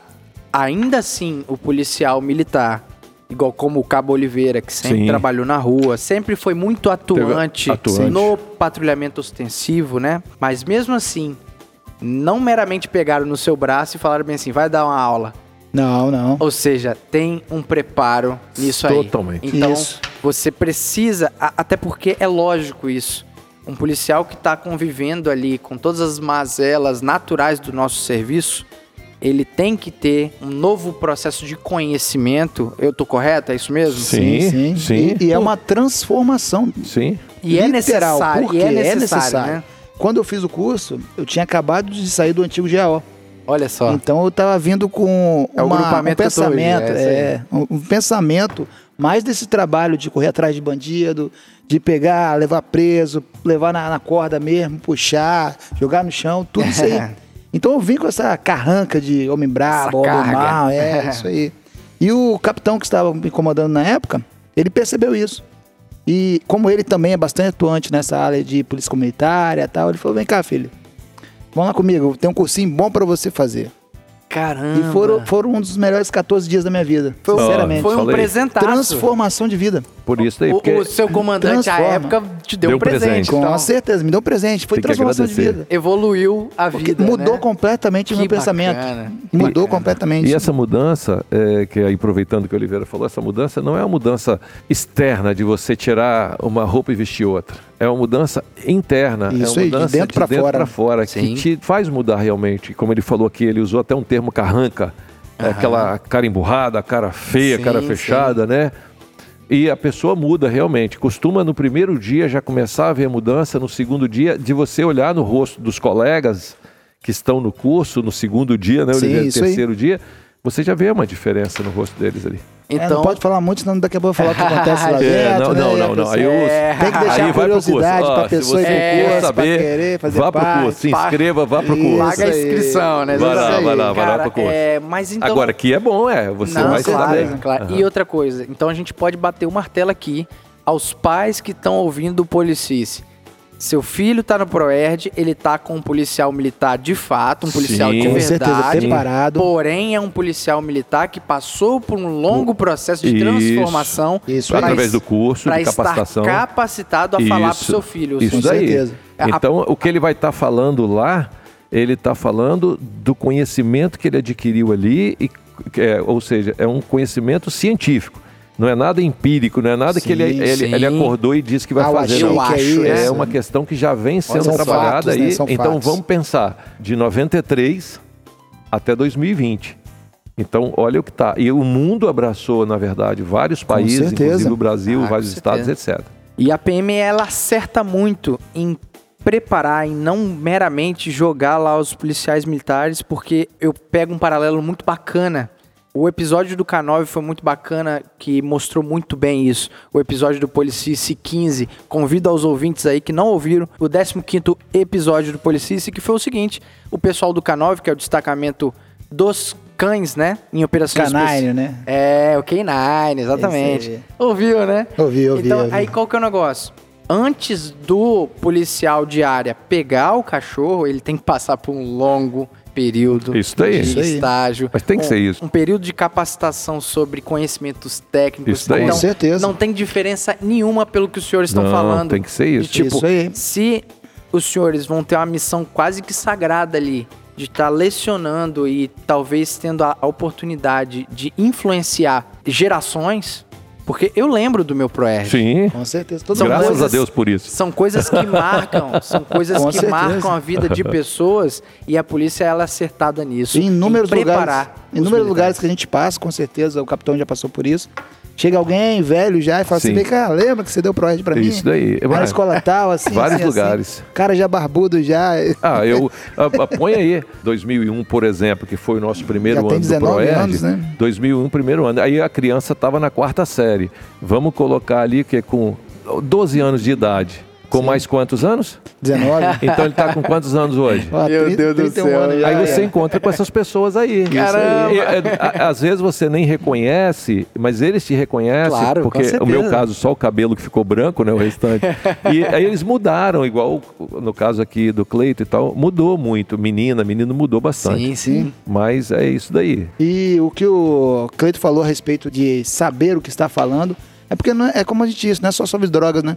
Não. A gente prega essa valorização Oh, da vida. Autoestima, valorização da vida, tomar saber decisão, conversar com seu amigo, ter aí. empatia na hora aí. de, de Exato, ouvir. falou muito bem, Entendeu? Comunicação, falamos sobre comunicação também. Saber ouvir, saber Olha falar, só. a hora certa de falar, como falar, como ouvir, Isso como aí. olhar na hora que estiver ouvindo. Tudo isso é pregado lá para a criança. Então E- o senhor está me falando que eh, o trabalho do Proerd, ele em si não é focado meramente nas drogas. Muito pelo contrário. É ensina a viver. É, é ensinando exatamente a ele Ensina a ter condição, ele ter domínio sobre a própria vida com relação às drogas, no sentido de que, é o que o Oliveira acabou de dizer, ele toma as decisões. Nós falamos aqui, quinto ano, tomada de decisão. Nós vimos ali, ó, ele define se é um problema, situação, oportunidade, ele analisa, ele atua, ele avalia. Lá no sétimo ano real, ele vai ali, ele vai recusar, explicar, abster, se Aham. livrar. Então, é o que o Oliveira falou. Na, na sua época, nós tínhamos inclusive a lição número 6, que era de autoestima. Autoestima. Eu Autoestima. lembro de alguma coisa então, sobre isso. isso Por quê? E aí é o que nós fazemos hoje. Ou melhor, é o que é Isso. feito no ProERD. Você valorizar a criança, levantar a autoestima dela, valorizá-la, mostrar para ela que a vida é maravilhosa, sem drogas e sem violência. Sim, sim. Que ela toma a decisão de não Sim, entrar para as drogas, não. Escolhe E não o ProERD, ele, ele prega, na verdade, a questão seguinte, da não experimentação. Nem Então, é um- começar essa não- história não, errada. não experimentação. Que e nem- bacana. seja droga lícita ou ilícita. Ou seja, só para o ouvinte entender. Droga lícita, as bebidas, os cigarros, a- até vamos bot- vamos botar aí que alguns questionam as medicações. Sim. Ah, que se ela é prescrita pelo médico, Ok. pelo técnico, é uma coisa. E as drogas ilícitas, que são as demais drogas aí que não são permitidas por lei. Então, o ProERD, ele valoriza a criança, valoriza o ser humano a ponto disso, de ajudá-los a não experimentar, a nem ter a experimentação. Até entendeu? quando ele tiver idade, por exemplo, para beber, ingerir bebida alcoólica, Sim. que ele saiba pelo menos as consequências que aquela atitude pode Isso, levar. isso. E eu vou dizer uma coisa para os senhores. É uma das coisas que mais traz problema no serviço policial na prática Sim. é a certeza, bebida. bebida alcoólica. Ou seja, Isso é bem ve- complicado. veja lá, senhores, não necessariamente é droga ilícita. A bebida às vezes é, um- é uma pedra no sapato muito maior. Mas aí vamos aproveitar então a oportunidade. O Cabo Oliveira acabou de dizer que no último no curso dele teve uma cartilha que fez parte Maria da que foi a. Maria da Penha. Qual é o grande índice de problema na lei de Maria Ah, da Penha com de, de, de atuações? é o que, que é? sempre. É, principalmente. é o cachaceiro, É o, caixa, exatamente. ca- Isso é o aí. carro-chefe. Então esse é, é um grande problema. E aí só voltando um pouquinho, Cleito, o que você falou assim, é, até ter uma idade que na verdade uma idade que é permitida por lei Por lei. do adulto fazer uso desde que não seja embriaguez, mas que nós gostaríamos muito que não fosse nem tivesse uma idade suficiente, ou seja, que o ser humano Não se interessasse. ele não se interessasse aham. pelo álcool. Por quê? Caísse na real, né? Caísse na real. É, Parabéns, aí. exatamente, Moral? Oliveira. Por quê? Porque na mal. verdade o álcool, principalmente, vamos trazer aqui para a questão do álcool, que o cigarro hoje, graças a Deus, já está bem assim Pacif- apagado, está bem apagadinho, está Aham, bem sim. apagadinho, né? Por aí. Graças a Deus. né? no Brasil pelo menos, né, por causa das leis e tal, é, e da conscientização do povo. Mas vamos lá para a bebida alcoólica, por exemplo. Na verdade, há um erro muito grande, porque acha-se que a bebida alcoólica ela vai trazer alegria, etc. Pelo contrário, porque a bebida alcoólica ela é depressor do sistema nervoso central. Isso aí, com certeza. A bebida alcoólica, na verdade, Cleiton, ouvinte, Oliveira, né, é de Aham, conhecimento, sim. ela é depressora do sistema nervoso central. Ou seja, quem acha que vai usar bebida alcoólica para ficar alegre, etc., a tendência é ao contrário. Isso aí, isso aí. É deprimir. Por quê? Porque ela é depressora do sistema nervoso central, né? Mas aí é uma outra questão que a gente pode voltar para bater um papo Não, mas, também com relação a Ah, isso. com certeza, com certeza. E Senão eu- vai ter, até se prolongar muito, né? Porque se for começar Mas a olha, dados... disposição. Não, mas é, olha, se o assunto ele realmente demandar outro episódio, pra mim vai ser um prazer enorme ter o Estaremos senhor de juntos. novo no Ó, Policice. vamos só então só dar mais um toque que eu me lembrei aqui com relação à sala de aula, né? A Oliveira possivelmente passou muito por isso. Primeiro, nós vamos trabalhar com crianças, no caso, educação infantil, lá o quinto ano, o ano. sétimo ano, e vamos trabalhar com os pais também, beleza. Mas os pais que não estão diretamente no programa, Aham. mas têm os seus familiares, nós já temos o, o contato deles de que o feedback, no caso, como se diz aí, e de muitos deles da mudança que houve na criança, Com certeza. né, de forma natural e na família, porque nós tivemos na minha época, por exemplo, pais que disseram que pararam de fumar, pararam até de beber e tal, Isso. Nossa, porque isso- os filhos pediram. Presenciei isso Porque, também. não é mesmo, Oliveira? sim. Isso Porque- deve ser muito gratificante, porque o né, filho cara? chegou em casa e pediu e falou, papapá, porque na verdade eles entenderam que os filhos queriam eles mais tempo com eles, tanto Sim, de isso vida quanto de presença Proximidade, né? né? E aí mudou toda a história. E ainda vou além. Eu tive a grata oportunidade de algumas vezes é, ter o, o retorno de professores que estavam na sala de aula. E eu tenho um fato que foi uma professora que ela estava substituta naquele dia. Aham. Se não me engano, foi a lição número 6, Cleito, que é a de autoestima, A de- no Aham, currículo sim. anterior. Anterior, né? Ela passou o tempo inteiro com o braço na janela a- assistindo a aula do lado de dentro da sala, lógico. E quando eu fui para a porta, que eu fui cumprimentá-la, ela foi para a porta para eu sair, eu fui cumprimentá-la, ela chegou para mim e disse assim: Olha, eu valho nada. Eu disse a ela. Que isso? Eu estava cumprimentando para sair, eu tomei o choque. Como assim? Como assim? E ela, falei, não entendi. Ela falou, eu valho nada. Isso que o senhor disse tudo para ele, eu sou nada disso. E aí, graças a Deus, eu tive a oportunidade ali de pelo menos uns, uns minutos, 20, 30 minutos, conversar com ela. E aí, aquilo que eu tinha falado com as crianças, aí eu tive a oportunidade de falar para ela e eu vi uma mudança nela Com certeza. Olha só. ali. Então, assim, muito mais do que eu creio que a criança, a família é alcançada e até muitas vezes os professores que ali estão são alcançados também. Com certeza. É porque no cu- próprio currículo, né? Citamos fatos da sociedade, né?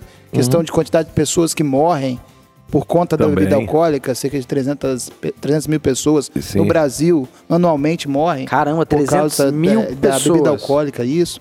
Fumantes passivos que morrem sem, sem fumar Sem fumar. maconha, sem fumar cigarro. Cigarro, porque Fumantes passivos. Aham. Tão próximos de pessoas que fumam e acabam contraindo doenças respiratórias. sim, Porque o pai fuma, porque a tia fuma. E fuma dentro de casa, muitas dentro de vezes. casa. E a criança chega, o pai fala, pai, eu não quero morrer. Eu descobri que no ano, por ano, no Brasil, 4.500 pessoas morrem sem, ser- sem fumar, maco- sem. Caramba. É Só passivamente. Só sendo fumantes passivos. Ou seja, o programa ele tem um potencial enorme de ser algo amplo, né? Não meramente o foco Isso. ser no aluno e, e, naturalmente os frutos eles vêm, né? Como Com o senhor falou aí dessa professora que não era o alvo, Sim. mas que também Que foi ser alcançada. edificada, né? Assim Isso como a família. Então, é, assim, o, o- o principal, o foco principal é a criança, é o aluno. Mas aí nós vamos ter o crescimento dele, né? Aproveitando esses conhecimentos, mas a família também que encontra esses conhecimentos e as pessoas da escola que porventura quiserem também. Com Entendeu? certeza. E o bom é Toda a que... sociedade ganha. Isso, e o bom é que não acaba quando acaba os 10 encontros. Não, Porque o que é deixado para a criança, ela utiliza durante a vida. a vida inteira. É coisa que eu utilizo, é o que ele falou da tomada de decisão. Aham. É verdade. O policial faz isso a cada abordagem. Ele tem que tomar uma decisão. Exemplo, você vai abordar um indivíduo numa área escura, o cara mete a mão na cintura. Você vai tomar uma decisão, vamos analisar. Exato. Vamos parar. É um E é problema. coisa de segundos, né? Coisa de segundos. E eles Segundos. aprendem, aprendem a fazer isso aí. E a gente bate muito nessa tecla no nosso podcast, porque a atividade policial ela é tão complexa ao ponto de, em milésimos de segundos, você ter que tomar decisões Sim. jurídicas, decisões humanitárias muito graves. Ou seja, se o policial errar, é um erro muito grave. Então, Pode ser é gravíssimo. por isso, Isso aí. que eu gosto de, de deixar bem claro que é, é- a gente precisa trabalhar esse imaginário que, graças a Deus, eu acho que está mudando, de que o policial ele não é inteligente, de que o policial ele só sabe é, gritar com as O pessoas. famoso forte, forte, burro, burro. É, né? burro, é assim, forte, né? forte, exatamente. E na verdade não é. Não, de forma Não, com alguma. certeza não. Nunca foi, sinceramente.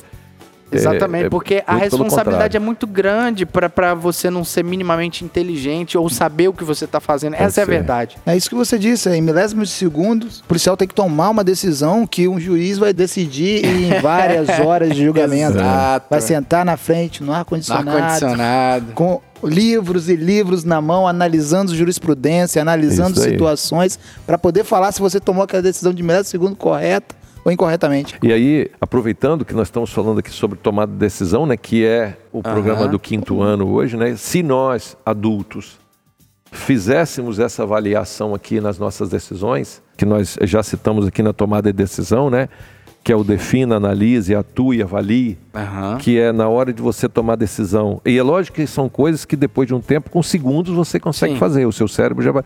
eh, se é um problema, decisão, oportunidade, a- analisar né, as diferentes opções que você tem, atuar, tomar a sua decisão com base nas diferentes decisões que você percebeu.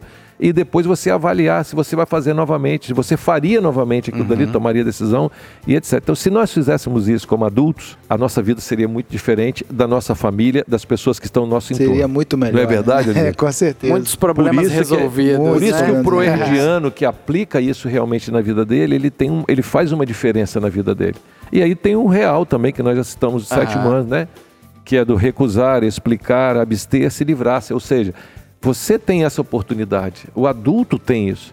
E adulto, às vezes, ele toma a sua decisão impensadamente, depois vem o arrependimento e tudo. Se a Sim, gente sim. fizesse isso antes, né? Uma coisa simples que ensinamos para as crianças na sala de aula, que a gente precisa fazer, é o respirar e contar até 10. Ah, sim. Ah, Qualquer nossa, situação, Isso resolveria Quando muito. ficou nervoso, para, respira. Exatamente. Antes de tomar a decisão, exatamente isso daí, Oliveira. Conta até 10. Isso resolve muito. Você ia Eu resolver, aprendi isso fazendo o curso do Proerd. E Exatamente. diminuiu muito minha frequência na corredoria depois disso. Isso é sério. E a frequência cardíaca e a frequência lá. E o, Isso E, e o estresse, o nervoso Com também. Porque isso certeza. tudo, a- aproveitando o ouvinte aí, isso tudo que nós estamos falando, a- as pessoas acham que até é uma certa brincadeira, mas não é. Não é, não. É coisa Você, séria. na hora do nervosismo, da, da- você parar, respirar, você Adrenalina. pensar, você avaliar as coisas, você toma. e Agora, se você toma de súbito, você e vai Isso do é, isso rompante, a tendência de dar errado. Não, É, Com certeza. é, o próprio policial, atirador, sabe disso, né? Quando você faz um disparo de forma pausada, respirando, você acerta o alvo. Agora, quando é aquele tiro instintivo, No, no meio daquela respiração Dificilmente, ofegante. coisa, dificilmente você vai acertar onde você quer. Você É tem que verdade. parar, É respirar. verdade, verdade. Mas Na hora certa da respiração, Não, e foi o disparo. O senhor tá falando de questão de disparo de arma de fogo. Eu vou além.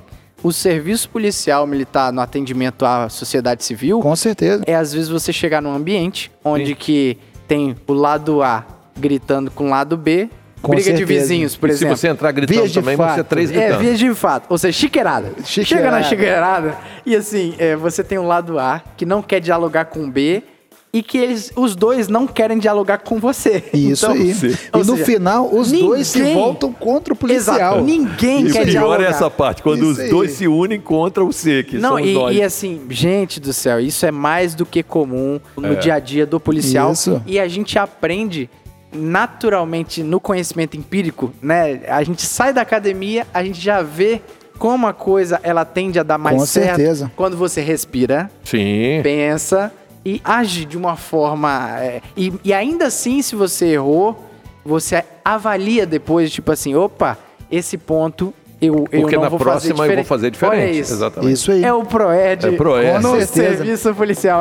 E quando você citou essa parte da chiqueirada, na hora eu lembrei do, do curso de gerenciamento de crise. Que uma das coisas que ensina lá, também ensina o Proed, que é essa questão.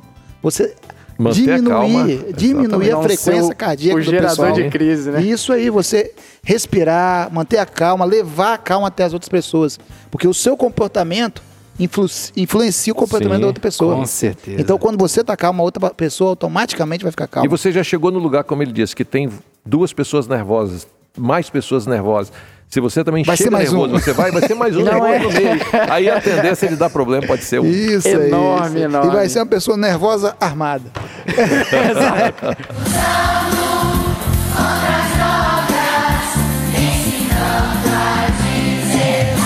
É, os senhores falaram sobre a carga horária. É quanto, qual é a carga horária hoje no Proerd? Carga horária do curso? Do curso, é. Se não, não me- não do curso para policiais militares. Para os Para- alunos para os civis, alunos. é. São São 10 encontros 10 de encontros. 50 minutos cada, né? um encontro por semana. Um encontro, Um encontro por por semana. semana. A diferença é no ProERD para pais, que é o ProERD comunitário, Aham. que são cinco encontros, Isso aí. duas horas cada encontro com os pais. Acaba que é um período razoavelmente Sim, suficiente sim. para É, são. trabalhar, se identificar com os alunos. E eu acredito que é nessa simbiose ali, nesse equilíbrio de, às vezes, você conhecer as necessidades dos alunos, os alunos confiar em te contar as Sim, coisas, sim. que talvez os senhores receberam muitas experiências. Com certeza. Desde as mais tristes até as mais alegres. Os senhores Ó. poderiam contar alguma dessas? É, sobre o que você falou com relação à experiência das crianças, aí no ProERD tem uma questão que é de suma importância. Você falou assim, das crianças contarem experiência. É, Confiarem, aham. confiar em experiência. Tem duas coisas que são bem claras no ProERD. Primeiro, a escola, né, Oliveira, ela toma conhecimento de que se algum fato criminoso chegar ao conhecimento do policial que está acontecendo com as crianças, principalmente de maus tratos, de violência, Aham. de abuso, o policial vai levar o conhecimento da direção da escola e a direção da escola vai levar o conhecimento das autoridades competentes.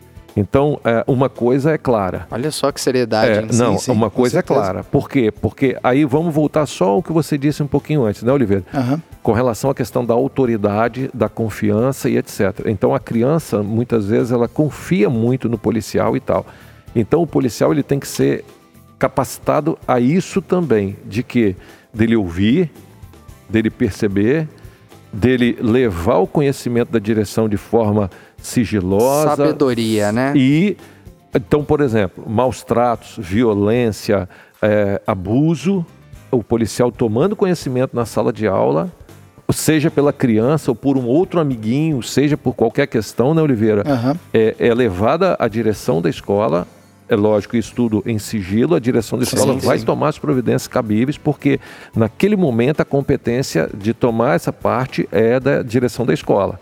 O policial pode participar, mas a direção da escola é que tem que é, iniciar o processo ali e tal. Segunda coisa, né, Oliveira?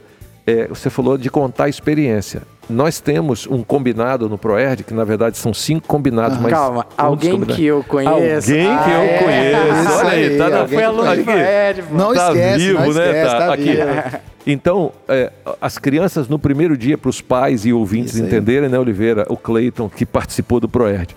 No primeiro dia, tem pelo menos cinco combinados que são oficiais, que são passados para a criança São as na leis sala né, de aula. é. durante a aula. Uma delas é essa. Ele nunca diz o nome da pessoa de quem ele Isso vai deve contar ser o fato. difícil, hein? Não, mas Ele- ele- elas ele- não, é aprendem, elas aprendem. é sim, porque, por exemplo, ele quer contar um fato qualquer, seja qualquer, da família ou que seja. Ele nunca diz o nome. E o policial, na mesma hora, ele já diz para ele: alguém que eu conheço. Então ele vai Isso. dizer: policial, alguém que eu conheço, isso assim, assim, assim. Alguém. Porque ali na sala de aula, o policial ele não está ali como um ouvidor de problemas pra, de denúncias. Criminais, Não, é. ele não está. Ele está ali como policial autoridade. E ele também não pode se furtar a isso. Sim, Com sim, certeza. claro. E aí, para isso, não sei se hoje ainda está em uso, nós tínhamos uma caixinha ProERD, Isso que é que era, foi. não é verdade, Oliveira? Que é apresentado, que é, é dito no primeiro dia de aula, e o professor com os alunos costuma montar uma caixinha. Confeccionar a caixinha. Aquela caixinha fica na sala de aula e os alunos colocam suas perguntinhas ali dentro.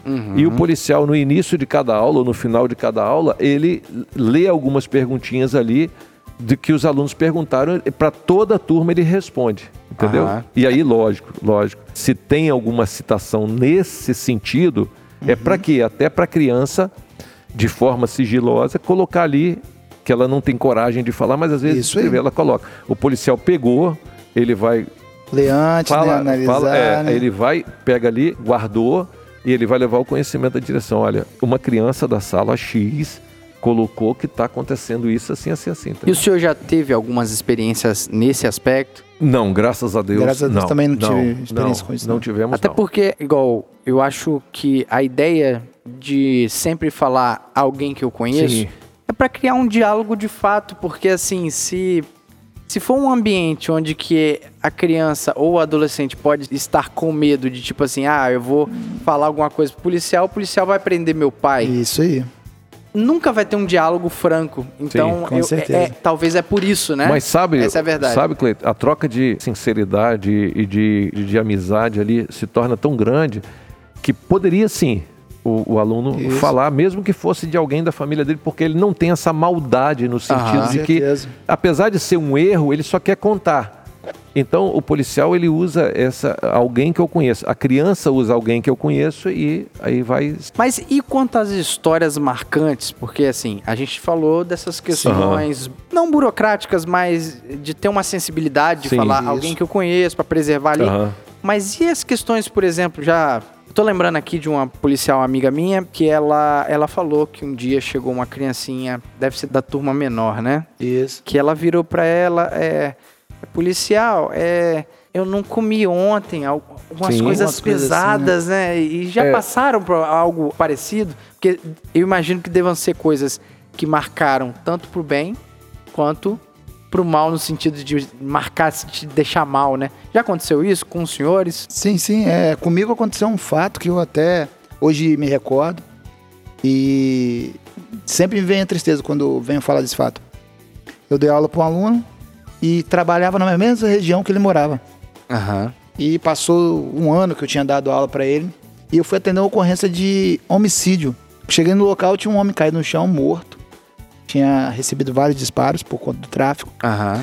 E na hora que eu cheguei, veio esse aluno correndo, me abraçou, chorando, e falou, né? "O pa- É meu pai que tá ali, ó. Nossa, E eu cara. pedi ele pra sair, contei tudo que você falou pra mim, e ele não me ouviu. E até hoje me emociono quando, eu, quando Nossa. falo Mas isso. tem que emocionar mesmo. hein?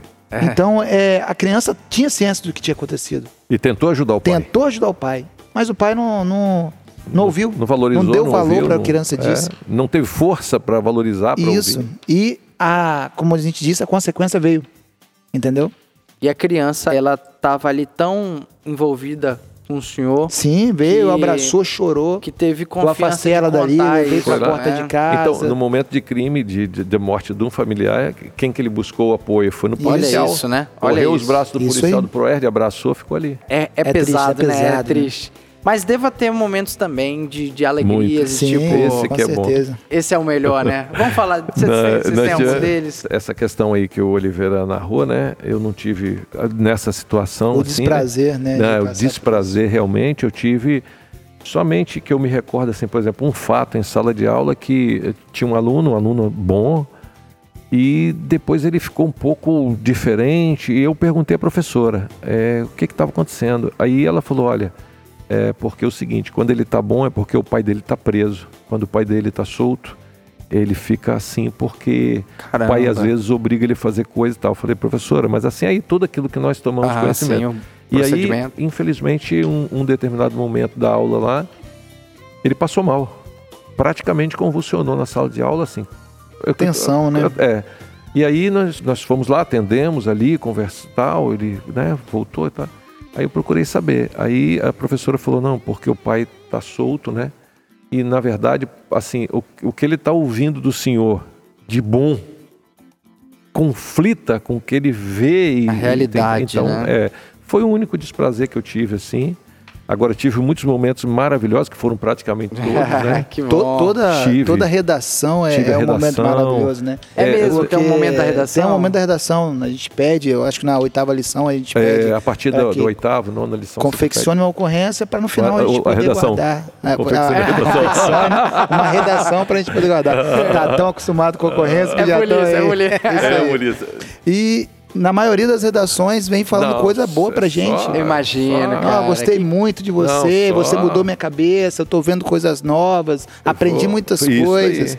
Eu quero mudar porque eu ouvi de você Nossa, que isso, isso deve faz ser bem. muito gratificante, né, Entendeu? cara? E é muito gratificante. Cada redação é uma carta de amor. A gente pensa assim. Eu né? tenho é, algumas também, e aí são muitas. Se a gente marcar um outro programa pra gente fazer. sim. Mas eu tenho, assim, dois que me- duas que me vêm à mente agora, principalmente. Uma foi numa escola, que foi meu primeiro dia de aula naquela escola.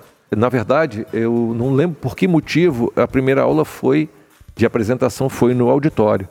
E quando eu cheguei na porta do auditório assim, uma aluna me viu e agarrou a professora e começou a chorar. Começou a chorar, chorar, Já, chorar, já chorar. aconteceu comigo isso É, também. aí eu continuei. Ela ficou agarrada com a professora lá, chorando.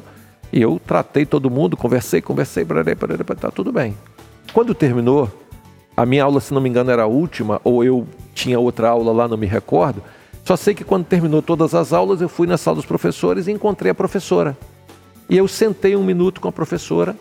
E aí, de repente, quando eu estou conversando com a professora, essa menina, aluna, ela vem, chega na porta. Quando ela chega na porta, que ela me vê, ela travou. Ela me, eu estava fardado. Caramba. Ela travou. Nisso que ela travou, eu fiz de conta que eu não tinha visto. Ela veio andando é, meio De de lado, lado, desconfiada. dando mais ou menos as costas para mim, e foi na professora, despediu e deu um beijo na professora. Porque ela queria despedir, que era comum ela ir despedir da professora na sala dos professores. E aí, eu, naquele momento, eu aproveitei a oportunidade e falei, fulana, ela de costa mesmo travou. Eu falei, olha, semana que vem eu tô de volta, a sua cartilha vai ficar aqui com a professora e tá, tá, tá, tá, tá, tá, tudo bem. Passei aquela informação. Aí eu fui me informar com a professora qual tinha sido o problema. Qual tinha sido o problema? Havia acontecido um assalto na casa dessa menina e eu não sei exatamente se os marginais colocaram arma neles, no pai dela, ou se o policial confundiu, alguma coisa aconteceu que traumatizou demais. Quando ela me viu fardada, ela relembrou aquele momento Aquele todinho. fato, né? Mas vamos lá. Isso foi o primeiro dia. No segundo dia, na segunda semana, eu voltei à sala de aula. Ela, quando me viu, ela foi lá, agarrou, ficou com a professora. Eu dei aula normalmente e a tratei normalmente como se ela tivesse no lugar dela, conversando Sim, tudinho. E aí vem a surpresa. No terceiro encontro, na terceira semana, aí, Oliveira, eu me emociono, não pelo. De forma Na legal, terceira semana, quem estava me esperando já de pé na porta? Ela. Ela. Me deu um abraço, me agarrou no pescoço e aquela aula foi quase com ela toda agarrada de braço dado Que comigo. bacana, E baixou a a partir guarda. dali, ela já me recebia na porta e me agarrava. E se eu deixasse, ela ficava de braço dado, ela queria ficar de braço dado comigo, e com a professora em sala. Sim, sim, veja, claro. Todo Sim, sim. respeito na frente da sala. Ela queria ficar ali, que ela queria ficar perto de mim. E a partir dali gerou uma amizade assim fantástica que, eh, se não me falha a memória, é do 17 semanas ainda. Então eu tive assim as outras semanas todas com a presença dela participando de uma forma Que maravilhosa. coisa bacana. O segundo, só para a minha parte fechar, passar para Oliveira, foi uma, uma sala de aula que eh, nós fizemos aí, nós não fizemos a formatura, Cleiton, na, eh, foi uma formatura assim, bem dentro da sala de aula mesmo, porque a professora queria, os alunos também queriam. Aham. E aí nós fizemos com os alunos na sala de aula, fizemos todo o cerimonialzinho ali com eles na sala de aula. E aí, de repente, uma aluna estendeu a mão para mim e me deu uma caixinha. E era uma caixinha de plástico duro transparente com sabonetinho dentro. Eu olhei e vi um sabonetinho decorado. E eu olhei tinha um papelzinho dentro. Quando eu peguei um papelzinho, estava escrito a lápis com a letrinha dela assim: é, Esse sabonete foi a minha mãe que me deu Ai, Foi a minha mãe que me deu. Aí tudo bem, eu pensei que fosse para. Primeiro eu pensei que fosse para a professora. Eu falei, é para dar para a professora? Ela falou, não, é para o senhor. Aí eu peguei e foi aí que eu li. Aí eu virei e falei assim, professora, é, aconteceu um fato aqui. A aluna fulana de tal, ela me deu isso daqui. Ela falou, não, ela me deu também de presente. Eu falei, é, mas e aí? Ela falou, não. A mãe dela, antes de morder, morrer, a mãe dela, antes de morrer, deu para ela de presente, ela está dando para o senhor de presente. nossa. Olha só. Então veja. Meu Deus do então, céu. veja onde, veja onde É de quebrar o qualquer Proerd coração. alcança. É de quebrar todo mundo. Não, mas veja Isso onde aí. o Proerd alcança. Então, por isso nós quando dizemos que o Proerd muda o policial, muda as crianças, muda a família. Por exemplo, eu particularmente, provavelmente não daria. Eu guardaria como recordação. Sim. Sim. Mas ela viu ali o policial Proerd como alguém Uma de tanta referência, né, confiança, de de, referência, confiança. que talvez tenha ajudado tanto. Eu não sei se de repente Deus permita que ela esteja ouvindo, quem sabe até já com marido, com filhos Sim, e sim. tal. Querendo fazer Que a prova da f- e- e- polícia, e- e- querendo policial ser Proerd, né? policial, querendo ser. Policial É, e Proerd. vejam, é, que mexeu comigo e até hoje mexe comigo. e Eu tenho guardado na minha casa. Sim, isso é uma Está não guardadinho na minha casa Nossa, como lembrança. cara. assim Sim. como outras recordações que eu tive de outros alunos, vários outros, de, de escolas e etc, etc, a gente guarda, entendeu? Uau. E aí fica certeza. assim, então são recordações, como eu falei daquela professora inicialmente, outras também, e aí a coisa vai caminhando. A desse verdade jeito. é que existe uma conexão muito forte, né? Sim, sim. É. Quando eu imagino nesse trabalho que os senhores, o capitão fez por muito tempo e que o senhor continua fazendo, continua levando esse legado, é, só demonstra o quão importante e forte é esse programa e o quão a gente precisa dar o devido valor ao Proerd. Isso, né? isso. Sim. Essa é a verdade. Sem dúvida É, alguma. Poxa, a gente falou, atividade fim da Polícia Militar, Aham. ela é patrulhamento ostensivo e manutenção da ordem pública conforme a Constituição. Isso. Mas é erro a gente pensar que isso também não é manutenção da ordem Com pública. certeza Sem é manutenção dúvida. da ordem É manutenção. Essencialmente. Olha só como é interessante. Essencialmente é.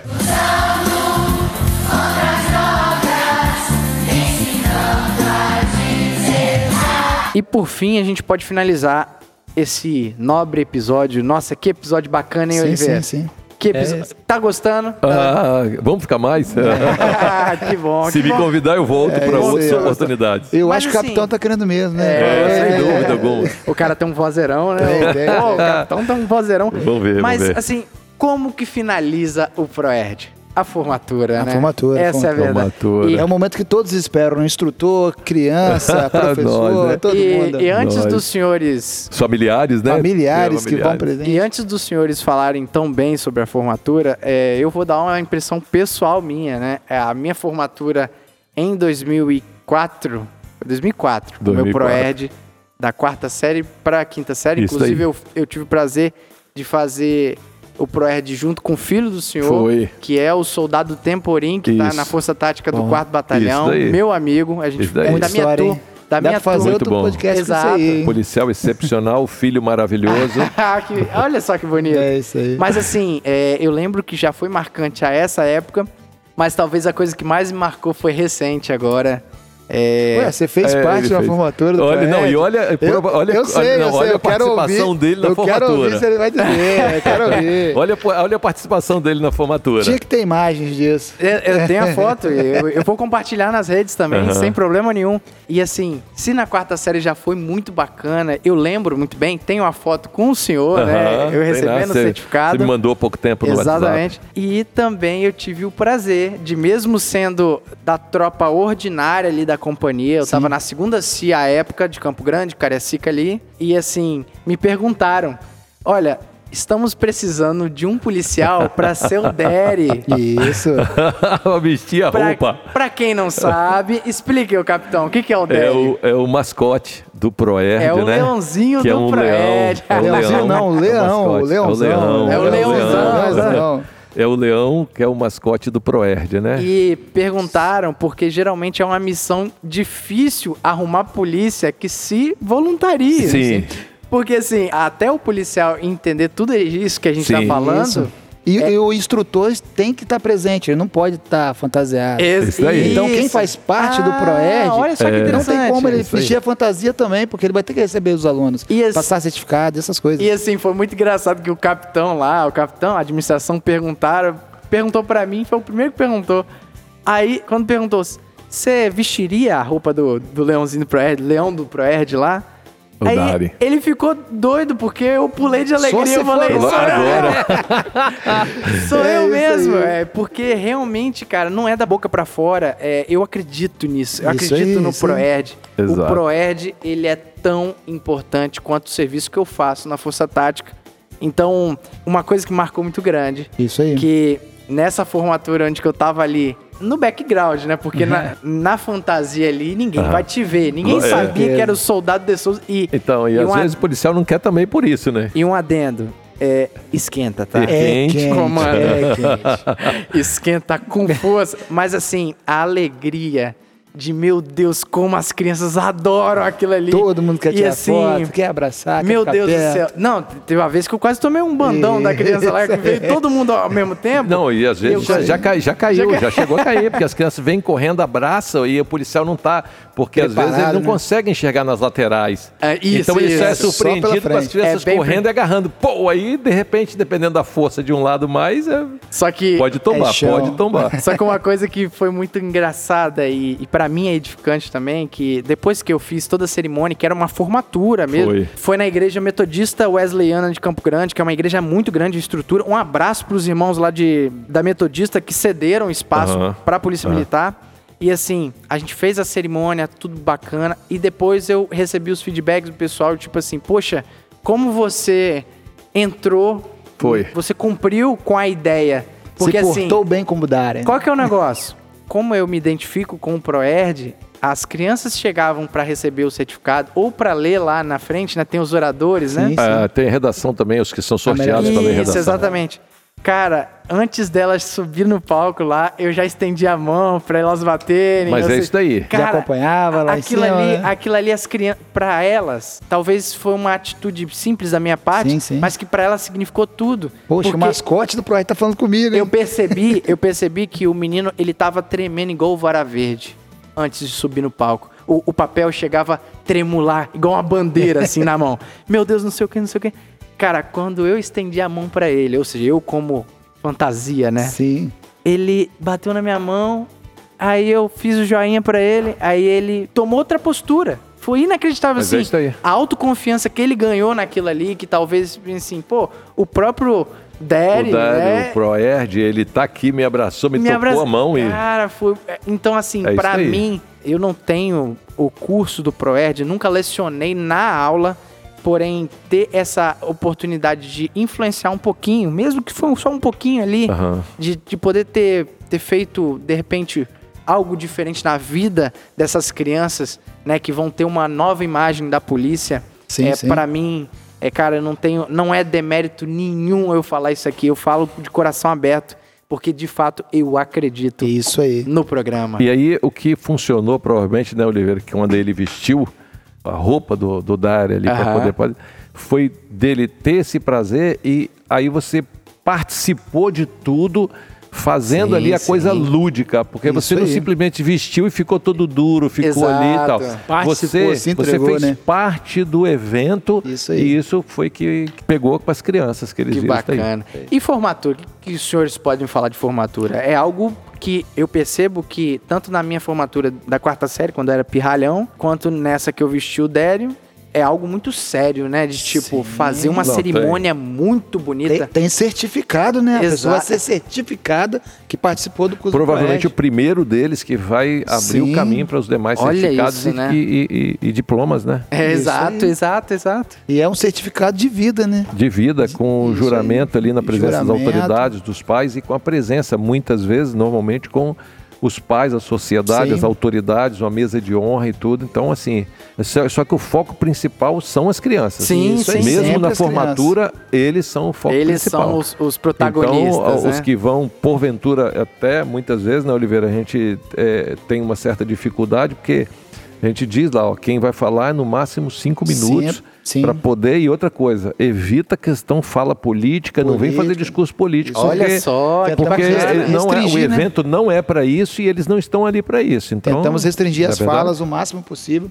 E na formaturas em Cariacica, geralmente a gente sempre é, pede a presença do prefeito. Ah, sim, aí as autoridades são convidadas. Eles estão né? presentes, Não, falazinhas de, de um minuto no máximo. Não, é, porque as autoridades são convidadas. a- quem aparece é a criança. É A a, criança. criança. que vai se formar. A criança, a, a criança vai receber o diploma. exatamente. E em Cariacica a gente tenta muito fazer sempre formaturas grandes, né? Juntando várias Ah, escolas. sim. Porque torna ainda mais emotivo para as crianças. Torna marcante, né? Marcante. E me marca muito também. Lógico. Eu Que lembro da, da maior formatura que eu participei.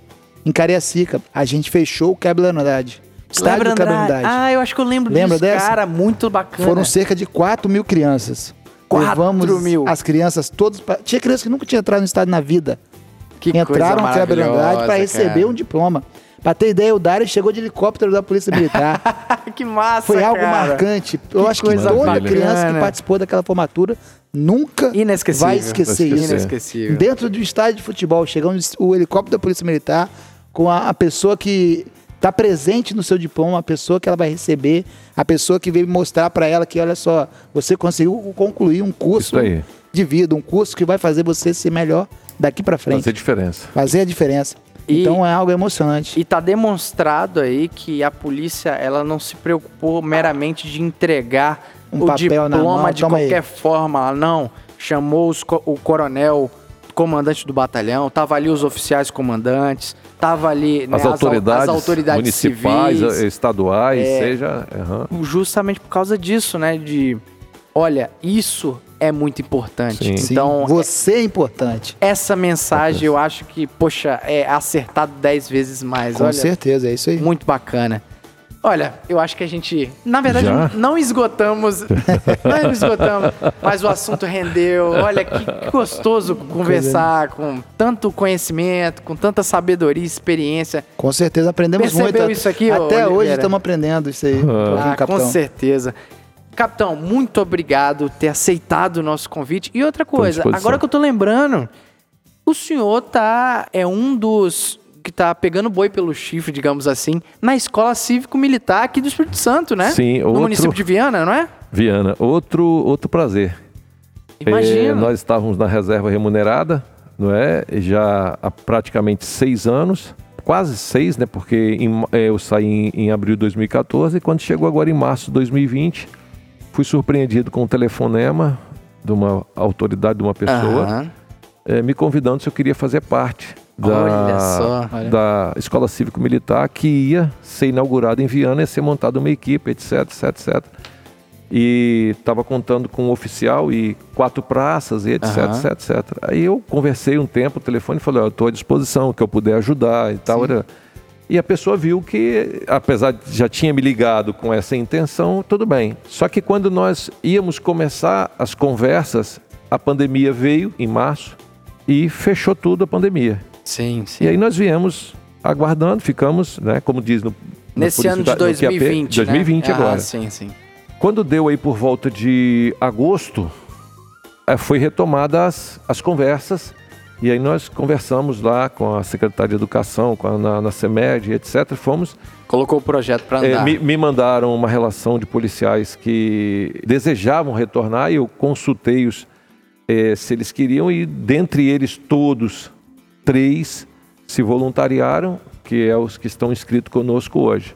Estou eu e um outro policial hoje e dois estão aguardando, porque um terminou de fazer os exames e o outro está no outro convênio para migrar. E aí aconteceu o seguinte: fechou todo o acordo, o convênio já havia sido assinado, e graças a Deus, no dia 12 de outubro, foi inaugurado a escola especificamente construída para ser escola cívico-militar no município Que de Vila Betânia Bacana. que tem o nome hoje de João Natalício Alves Pereira, é o nome da escola, Olha bem. é, é, de Vila Betânia, que foi um dos fundadores do Aham. bairro de Vila Betânia. E nós estamos lá, então, a partir do dia 5 de outubro para cá, nós estamos à disposição já na Prefeitura de Viana, trabalhando na Escola Cívico-Militar. Apesar de que não há aluno ainda presencial, mas nós já estamos preparando toda a documentação, material, para enviar semana que vem para casa para eles começarem a fazer. E pegando o espectro, o histórico das escolas militares do país de serem os maiores coeficientes de, Sim. de conhecimento, as maiores notas no Enem, Sim, é, pode ter certeza, o cidadão de Viana, isso aí. anota esse nome dessa escola que em breve vai ser um referencial Vai ser A nossa sua região. expectativa E é vai essa, ser um tá privilégio para quem conseguiu vaga lá para estudar, tá? Com certeza. privilégio. E aí, eu vou dizer o seguinte: o objetivo da equipe é esse. Eu estou lá e eu digo para eles hoje, inclusive, nós tivemos uma reunião lá que foi o conselho de classe. E nós tivemos contato com a subsecretária que estava apresentando e eu falei com ela sobre isso daí. E os pais que vão lá levar documentação, etc., Aham. nós aproveitamos e mostramos toda a escola, eles ficam assim. Maravilhoso, entusiasmados, óbvio, né? claro. E, e a expectativa da direção da escola, de todo o CEMED, de todos, é exatamente essa. É do aluno estar ali para estudar, tem o lazer, tem a brincadeira, tem tudo, mas ele está ali para estudar com esse objetivo. Ele alcançar o sonho dele lá na frente, como Nossa, você falou é, assim, com certeza. ao- aos Perfeito, níveis cara. aí que, entendeu? Da escolaridade que... Vamos botar top aí. Não, é. E outra coisa, quando você tem números em cima da mesa, estatística, não existe ideologia, meu sem amigo. dúvida. São Quando- fatos, né? São Fatos, você não argumenta, entendeu? Então, o, o amiguinho que ouve o, o policice e que é contra a escola cívico-militar, bem ou mal, olha os números. Sem dúvida. Olha os números. Sem então, dúvida. meu amigo, e olha também a fila de espera que eu imagino que É. já deve estar, né? É, na verdade, lá aconteceu o seguinte: eles já haviam feito essa parte que eu, eu já peguei já. Primeiro, precisa ser morador do bairro Ah, de Vila. Betânia. Tem alguns critérios. né? Segundo, houve um período de inscrição online, uma plataforma de inscrição. Terceiro, foi feito um sorteio público dos inscritos, público na quadra com a presença de todos. Ah, entendi. E as vagas que porventura ficaram foi no sorteio público e depois houve uma, a visita domiciliar de cada casa para confirmar se o morador é ali do bairro de Vila Betânia. Então, quando eu encontrei Seriedade. uma seriedade, uma transparência e tal, eu falei, tô no lugar tranquilo, tamo Certeza. junto, tô aqui para ajudar no que for possível. E tô lá agora na Escola Cívico Militar de Viana, no bairro Vila Betânia. E, capitão, eu quero convidar o senhor a gente voltar a bater um papo especificamente sobre escola Estamos cívico-militar. De repente, a gente recebe também outros militares que Estamos estão à lá disposição. senhor. É, adorarei que o senhor faça uma ponte com a gente lá. Vamos. É, vamos sim, é, e, e assim, eu também, assim como eu acredito no Proerd, eu acredito com todas as minhas forças também nas escolas cívicos militares, sem né? dúvida. Então, é, às vezes são essas coisas que contribuem para o nosso Brasil melhor. Eu não quero ser idealista, Mas tem que ser um pouco mesmo de acreditar. Eu acredito nisso, cara. Tem que ser. Eu acredito que essas ações hoje, que às vezes é um ProErd aqui, é um Cabo Oliveira que leciona para 40 crianças, é o, o capitão que tá ali organizando da melhor maneira possível um colégio cívico-militar, talvez vai ser o que vai melhorar a tecnologia, vai melhorar a qualidade de vida dos nossos filhos, dos nossos Sem netos. dúvida. Cara, é, eu posso estar viajando, mas... Não, com certeza, porque Mas é essa. é, a gente sabe, né, que o ensino não é só de uma matéria, o ensino não é só de um livro. O ensino é pra vida, né? Os próprios professores ensinam a criança a viver. Olha e é só. isso que o policial tenta fazer também. Tanto o policial Proed, como o capitão vai estar fazendo lá na Escola Cívico Militar. E aí- ensinando a criança a viver, ter um futuro melhor. Isso. Uma vida e, melhor. e nós vamos estar lá, e aí as pessoas acham que escola cívico-militar é, existem as regras, as normas, como deveria ou tem que ter em todo lugar. Isso Aham, faz sim. parte do, do dia a dia da vida. E nós estamos tá, então lá com a questão militar, com a organização militar, mas nós vamos estar com uma disciplina também que é ética e cidadania, Olha que só. vai ser, que ela vai Tá ser ministrada do primeiro ao nono ano. Nossa, e nós já, já Deus, estamos cara. preparando o material agora para enviar para os pais, para eles terem conhecimento e os alunos já começarem a fazer, porque hoje ainda está online, a partir da próxima semana, mas ah, a partir do ano que vem, se Deus quiser, a partir de fevereiro, nós vamos estar presencial. E aí sim, vai ter, os alunos têm uniforme para ir, Sim, nós é temos militar, conversado né? com os pais, nós vamos ter reunião de pais, e tem os horários para tudo. Então, a visão hoje da escola, da direção da escola, é o seguinte: é dar condição ao aluno de realmente estudar na sala de aula. Disciplina. Na hora de brincar, pra brincar, melhorar. na hora de, de passear, na hora de, Claro. de- de- tudo. Normal. Alguém, alguém pode pensar assim: ah, mas as crianças não, elas não vão deixar de ser crianças, não vão deixar de ser meninos e meninas, vão, mas com norma, com regra e com respeito, tanto para com eles e deles para com as outras pessoas. Com então a certeza. questão é essa. E essa disciplina ética e cidadania, ela entra exatamente ministrada por policiais, com o, todo o conteúdo já elaborado pela Secretaria de, eh, Municipal de Educação, com base em outras polícias que já têm.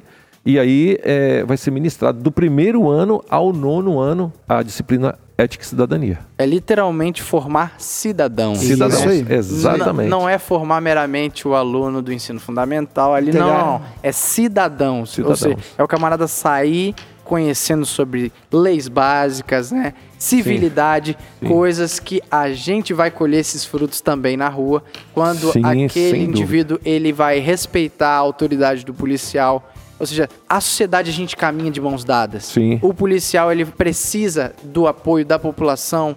A gente precisa que o conhecimento seja difundido para que todo mundo ganhe. certeza, né? Essa é dúvida. a verdade. Olha, ficou muito legal esse episódio. Muito bom, muito bom. obrigado.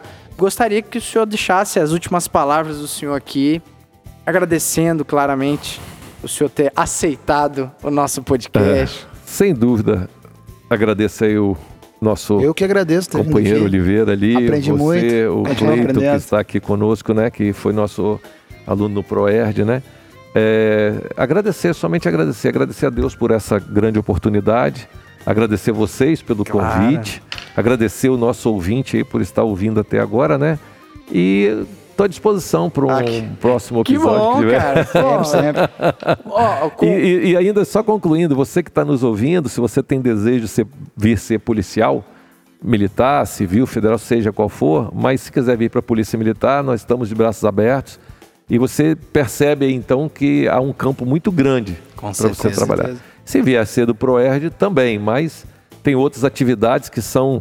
Provavelmente você vai se identificar com uma delas aí, então venha fazer parte desse grupo aí maravilhoso que é Polícia Militar do Estado do Espírito Santo, né? Isso aí. tem espaço para todo mundo e o importante é que a gente pode ter essas oportunidades que a vida está nos dando, né? Que Deus dá, É verdade. dá, dá a gente, da gente poder colher experiências como a do Senhor, Verdade. se edificar, né? E isso vai criando essa crosta de da gente melhorar, a gente, né? Isso, poxa.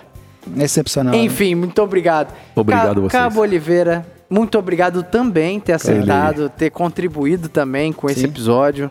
Eu que agradeço a possibilidade de estar aqui com vocês. Aprendi bastante com o capitão.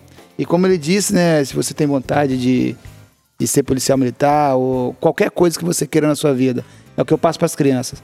Estude muito, e não pare de estudar. Verdade. Até hoje eu continuo estudando, me arrependo de não ter estudado mais, Mas estude, se dedique e que um dia você vai conseguir. É Verdade. consequência dos seus atos. Estude que você vai conseguir. Com certeza. Olha, o recado tá dado. Eu acho que foi um episódio muito bacana, muito esclarecedor, inclusive para os pais que têm os seus filhos hoje participando do Proerd. Olha, você você pode ter todos os motivos do mundo para se alegrar que seu filho está tendo o Proerd, né? E você pode confiar, conforme a gente já falou. Então a gente vai caminhando pro fim, né? Finalizando, Já vai acabar? já vai acabar. Então, peraí, então, peraí, peraí. Vamos lá, hein? Tem que acabar com o Turma, grande estilo. turma, Tem, com tem, estilo, Proerd, hein? Hoje foi dia de... Proerd! tchau, tchau, tchau, tchau, valeu. Valeu, até mais.